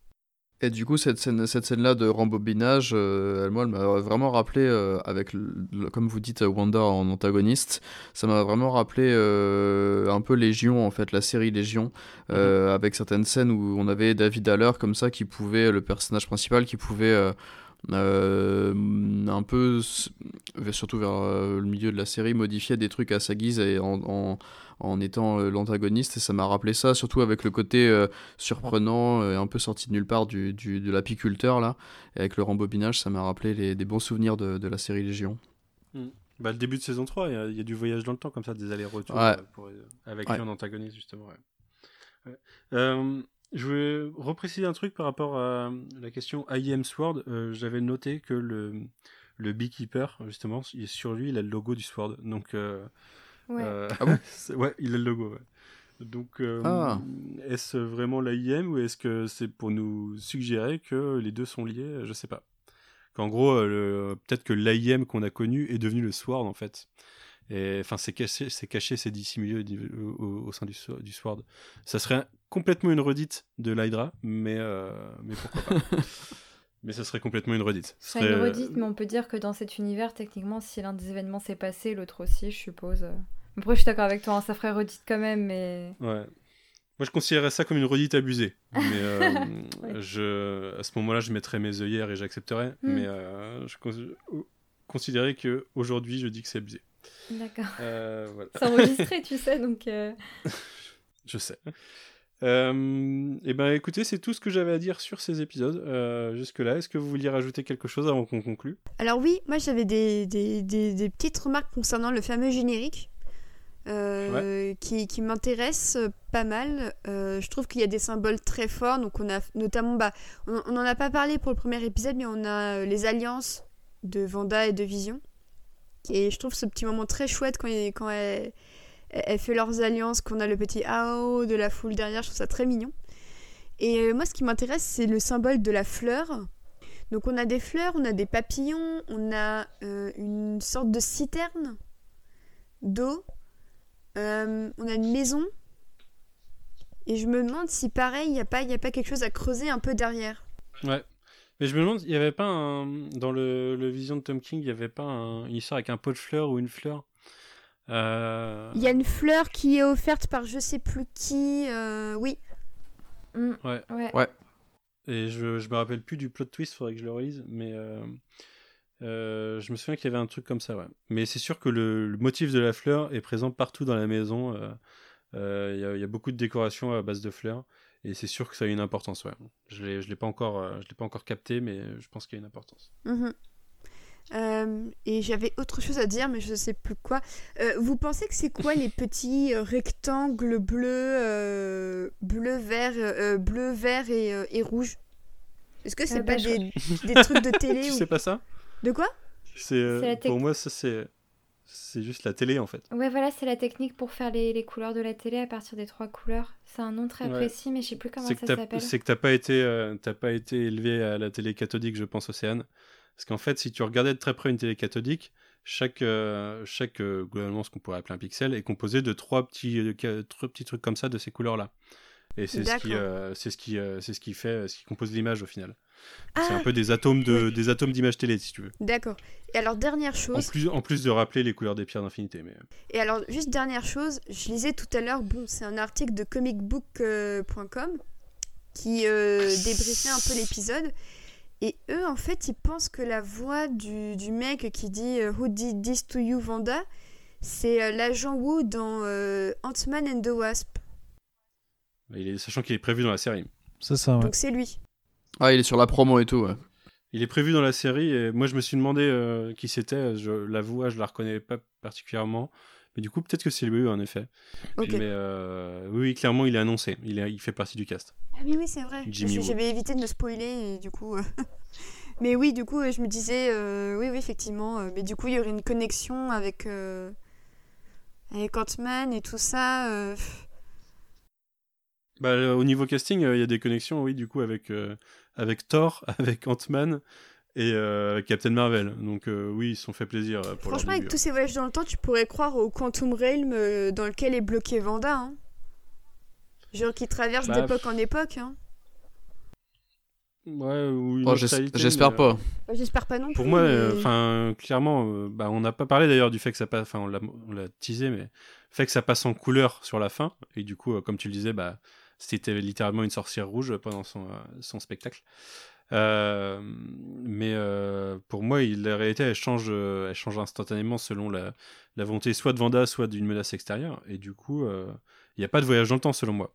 C'est pour ça que quand tu parlais de Doty potentiellement, euh, je moi je les, je pense pas qu'ils sont en 1960 et quelques, hein. je pense qu'ils sont en 2023 et puis euh, ou 2024 et puis voilà. Mhm. Je sais pas, moi je, je vois je vois pas encore de voyage dans le temps dans tout ça. On verra plus tard. Euh, quelque chose à rajouter ou pas? Non. Vous, at- vous attendez quoi du coup euh, rapidement pour l'épisode 3 et pour la suite? Quentin?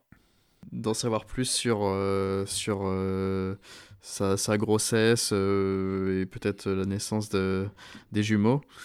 Genre dans l'épisode 3, la naissance des jumeaux? Pardon? Genre tu l'as vu dans l'épisode 3, la naissance des jumeaux? Ah, euh, non, peut-être pas, non. Euh, par rapport à la promo, je sais plus trop, mais ça me paraît peut-être un peu tôt. Euh, il y avait une scène dans la promo où on voyait des, un berceau, tout ça. là. C'est peut-être l'épisode encore d'après. Ça avait un feeling années 80 ou 90, je crois. Ouais, 80-90, ouais. Je croise toujours fort les doigts pour un épisode, un, des, un épisode genre The Office, où il pourrait parler à la caméra et tout. Mais ça, je crois qu'ils l'ont annoncé. Kevin Feige a dit qu'il ah. y aurait un truc comme ça, il me semble. Ah ok bon bah alors euh, tant mieux allons-y je suis super chaud pour ça euh, je, et donc ouais je vais choqué le moment où ils vont se mettre à parler à la caméra mais euh... ouais ça dépend comment c'est fait hein. c'est si c'est fait à la Deadpool euh, ouais enfin ouais on verra et puis ouais je, reste sur l'idée que on sortirait de, de, de cette bulle de réalité pour les trois derniers épisodes en fait hmm. Et euh, j'étais parti exactement comme, euh, comme pour Arnaud, là, j'ai mes notes sous les yeux, j'avais noté euh, le Sword dans les airs, l'AIM dans le sol et tout, j'ai pas du tout vu qu'il y avait un logo Sword sur le, le Beekeeper, donc ça m'a un peu, ça m'a surpris ce que, ce que tu dis là. Bah, donc, je... peut-être que je me trompe, mais... Ouais, non, mais je te crois, je te crois, hein, je je te... ça doit être ça. Donc voilà. Juliette, qu'est-ce que t'attends toi pour la suite? Bah en termes d'histoire, je, je, sais pas trop, mais euh, en tout cas, je, sais ce que. Enfin, je suis assez curieuse de voir comment la série va continuer un peu à, explorer les différentes formes et les différents codes parce que je trouve ça super intéressant. Et jusque-là, je trouvais que c'était super, euh, super bien fait, ça, qu'on n'est pas trop. Euh, forcément revenu en détail dessus, mais par exemple, dans le premier épisode où ils, où ils, reprennent des effets spéciaux un peu ratés, je trouve ça génial.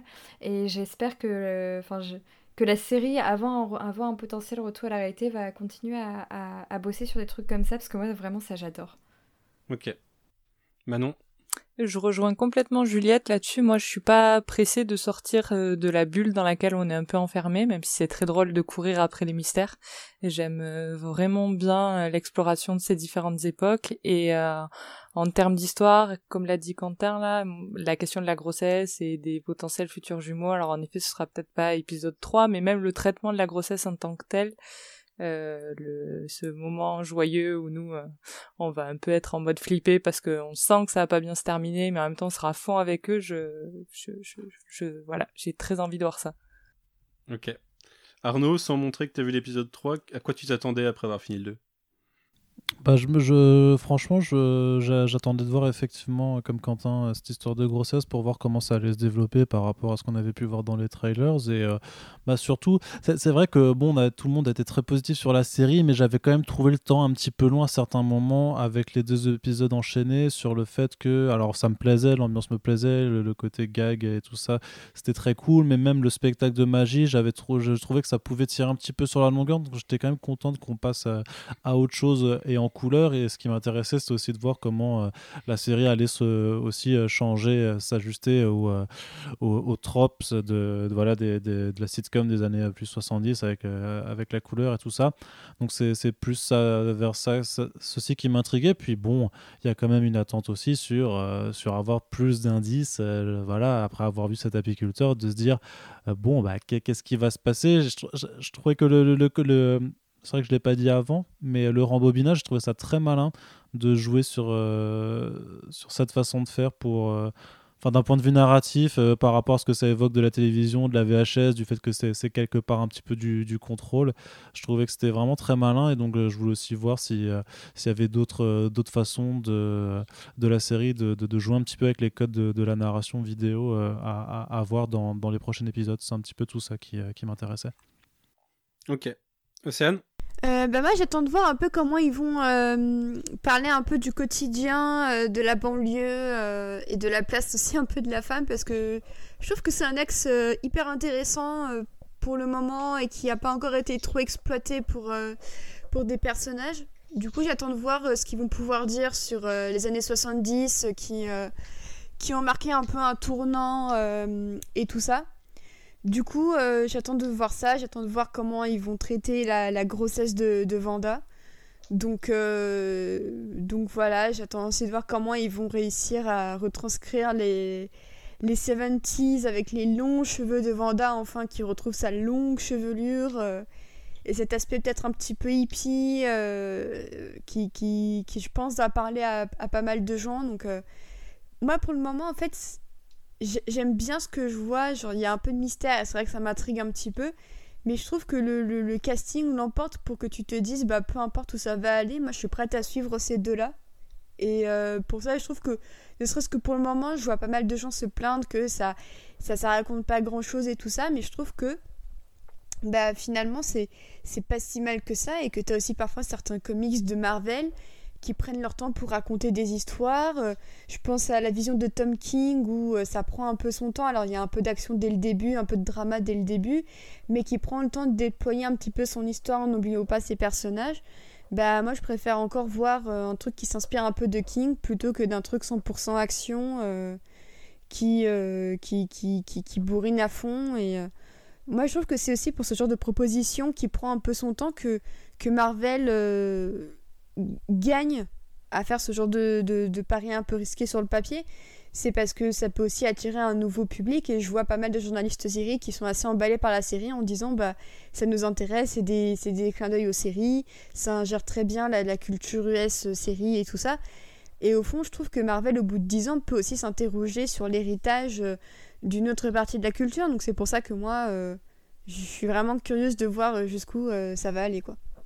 Ouais, mais là, là, où, là où je te rejoins aussi beaucoup quand tu dis que, que pour le moment, c'est vrai qu'on s'en fiche si ça raconte pas grand chose ou quoi, parce que les, les acteurs sont très bons. Et c'est vrai que bah, du coup, du coup je ne l'ai pas dit, mais il y a aussi un, truc que, que j'attendrais bien de cette série, c'est c'est de l'émotion en fait, beaucoup d'émotion parce que le, le personnage de, Vanda, il est carrément propice à ça. Et à un moment, vous parlez du frère jumeau et tout, et, et j'espère qu'on parlera de ça, j'espère qu'on parlera de ces trucs-là et tout, parce qu'il y a moyen de faire des, des choses très belles, je pense, en termes d'émotion, qu'on n'arrive pas du tout à développer, je trouve, dans les films. Mmh. Carrément d'accord. Ouais. Ouais, euh, pour ma part, du coup, euh, j'ai vu aussi l'épisode 3, donc euh, euh, je vais juste vous parler de ce que je ressentais à la fin d'épisode 2. En fait, j'ai deux choses que j'attendais. Donc, comme vous tous, euh, la, la, grossesse de Vanda. Et aussi le fait que, euh, en fait, en fin d'épisode 2, les deux sont conscients d'une transformation de la réalité autour d'eux. Et je me demandais si, comment ça allait être développé et j'avais hâte de voir ça. Donc euh, voilà, c'était les deux éléments que j'attendais. Après, niveau époque, moi j'attends pas mal les années 80, parce que c'est plus... Euh, années 80-90, ça correspond plus au sitcom que je voyais quand j'étais gamin. Euh, du coup, moi, je, suis plus à attendre les époques au niveau télévisuel euh, qui viendront dans deux et trois semaines, quoi. Mais on, on, verra ce que ça donne, mais j'ai assez hâte de ça. Les années 70, je vous avoue que je crois que c'est basé sur The Brady Bunch, enfin The Brady Bunch, et, et j'ai jamais vu The Brady Bunch, donc je sais pas si ça a été diffusé en France. C'est quelque chose de très connu dans la culture populaire américaine, mais je suis pas sûr que ça a été diffusé en France. C'est quelque chose qui nous est un peu perdu pour nous. Euh, bon bah voilà, je propose qu'on conclue là-dessus, euh, après 2h, euh, 2h20, tiens, pas mal. Et euh, on se retrouve la semaine prochaine pour ceux qui seront là. Alors Arnaud, on te retrouve, je sais plus, plus quel tard. épisode, le... ouais c'est plus tard, ouais, c'est dans quelques semaines. 5, je crois, ouais, comme ça. Euh, Manon, on te retrouve dans deux semaines parce que tu déménages la semaine prochaine. Les autres, vous serez là la semaine prochaine. En attendant, euh, n'hésitez pas à aller écouter les multiples podcasts des gens qui sont euh, au sein de ce podcast. Donc, euh, Juliette avec Sounds Like Teen Spirit, je sais pas ce que vous avez sorti récemment, je sais plus ce que c'est. Euh, bah, récemment, en fait, on a sorti quelques épisodes hors série avec le confinement où, on... dernièrement, par exemple, on a parlé de, de romans. Voilà. Ok. Arnaud, avec First Print, euh, vous sortez pas mal de choses. C'est quoi les plus chauds, les plus récents? Sachant que le podcast sort demain, donc. Euh... Bon, les plus chauds, les plus chauds, c'est euh, même à l'heure où, euh, je sais pas, le, le, plus chaud là, c'est un gros bilan de, de Death Metal, le, le, le, le, dernier méga event de DC, où donc on abat les, les salières par euh, palette. euh, mais voilà, mais c'est vrai, mais euh, surtout, euh, surtout très très chaud, la, la, deuxième saison de The Pulse, qui est mon émission consacrée au, journal, au journalisme culturel qui débarque là d'ici la fin du mois. J'ai fini les remasters du, de la saison 1, donc la saison 2 peut enfin démarrer. Et c'est quoi le premier sujet? Si euh, alors le premier sujet, oui, je peux te le révéler ici en exclu. le premier sujet, c'est euh, c'est vraiment c'est alors vraiment avec le, la saison 2, on veut vraiment élargir hein, les horizons. On va plus que parler de, de pop culture. Donc le premier sujet, c'est euh, je crois que l'intitulé exact, c'est euh, presse rap, euh, une presse sans journaliste. Point d'interrogation. D'où le fait que c'est avec Splinter, c'est ça? Exactement, ouais. Ok. Cool. Hâte d'entendre ça. Et Océane, alors tout à l'heure je disais Océane du Lemon Adaptation Club, mais aussi Infusion avec Yasmina, et vous avez euh, sorti, enfin il y, a- les deux podcasts qui ont sorti des épisodes récemment. Euh, ouais, tout à fait. Et euh, bah là, le podcast donc sort le samedi. Et pendant qu'il sort, a priori, on sera en, en plein enregistrement du premier épisode de 2021 du Lemon Adaptation Club. Et en fait, j'ai décidé de me faire un kiff et de parler de, de Spider-Man, tout simplement. Euh, du coup, euh, voilà, il y aura euh, notamment Fred Sigrist, Corentin, que vous connaissez bien, et également mon amie Mélodie. Et sinon, avec Infusion, normalement, on enregistre à, à la fin du mois un sujet sur les boîtes de thé. Donc, vraiment un virage à, à 180 degrés, mais c'est ça qu'on kiffe. Mais tu sais que bon, on se connaît depuis plusieurs années maintenant, mais au tout début, je commençais à te croiser sur Twitter, pour moi, t'étais euh, la fille fan de Spider-Man, tu vois. T'étais euh, Bah la, ouais. la, la tweetos fan de Spider-Man. Donc euh, ça m'étonne pas que tu, tu y reviennes Bah, ça va être un su-. Ouais, ça va être un épisode très euh, personnel puisque chacun va parler de ses préférences sur euh, leurs euh, itérations de Spider-Man préférés, sur leurs comics préférés. C'est vraiment un axe plus personnel et moins analytique, moins historique, mais c'est vraiment pour faire parler les gens d'un héros qui les touche euh, chacun d'une manière différente et euh, c'est pour ça que, que je, suis, je suis très contente du, du plateau qui est aussi très diversifié parce que euh, Spider-Man, c'est aussi c'est- Peter Parker, mais c'est aussi plein d'autres personnes hyper, hyper diversifiées, justement. Et je pense que c'est bien aussi de rendre hommage à, à tous ces visages et tous ces costumes qui peuvent aussi raconter plein d'expériences différentes. Voilà. Euh, au passage, aussi bien First Print que le Lemon Adaptation Club ont une page Tipeee pour euh, les aider à, financer euh, le podcast et, et du coup à produire toujours, de, toujours plus de contenu de qualité, puisque vous êtes tous les deux parmi les, les gros prodeurs de la scène podcast. Donc n'hésitez pas à aller respectivement sur les pages Twitter ou oui plus principalement Twitter euh, des deux euh, des deux podcasts pour aller trouver la page Tipeee ou aller demander directement à Arnaud ou Océane. Ils sauront vous rediriger vers leur page Tipeee si vous les connaissez pas. Mais euh, voilà, n'hésitez pas à aller ne serait-ce que une fois, vous n'êtes pas obligé de vous mettre tous les mois, hein, mais ne serait-ce qu'une fois participer à la, à la production de ces podcasts. Quentin, Manon, bon, il va être temps de lancer un podcast, hein, mais est-ce que vous avez quelque chose sinon à promouvoir? Euh, non, non, merci. Moi, mon gros projet, c'est mon déménagement, donc, donc euh, on verra après. ok. Ok, donc si vous voulez aider à déménager, euh, Ce que j'allais dire. J'ai besoin de main d'œuvre sur Amiens, si ça intéresse des gens. voilà. Bon, eh ben écoutez, merci beaucoup et puis on se retrouve très bientôt. Euh, C'était un plaisir et euh, bah, bonne bonne fin de soirée et à la semaine prochaine. Salut. Ciao. Bye bye. Salut. Heavenly shades of night are falling. It's twilight time. Out of the mist, your voice is calling. Tis twilight time. When purple colored curtains mark the end of day, I'll hear you, my dear, at twilight time. Deepening shadows gather splendor as day done. Fingers of night will soon surrender the setting sun.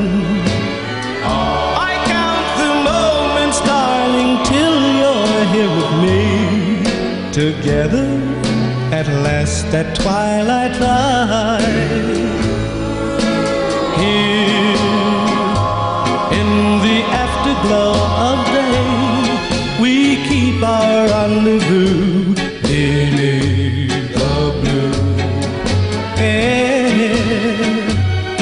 In the sweet and same old way, I fall in love again as I did then. Deep in the dark, your kiss will thrill me like days of old, lighting the spark of love that fills me with dreams untold. Each day I pray for evening just to be with you, together at last at twilight time Here in the afterglow of day We keep our rendezvous. Beneath the blue Here in the sweet and simple way I fall in love again.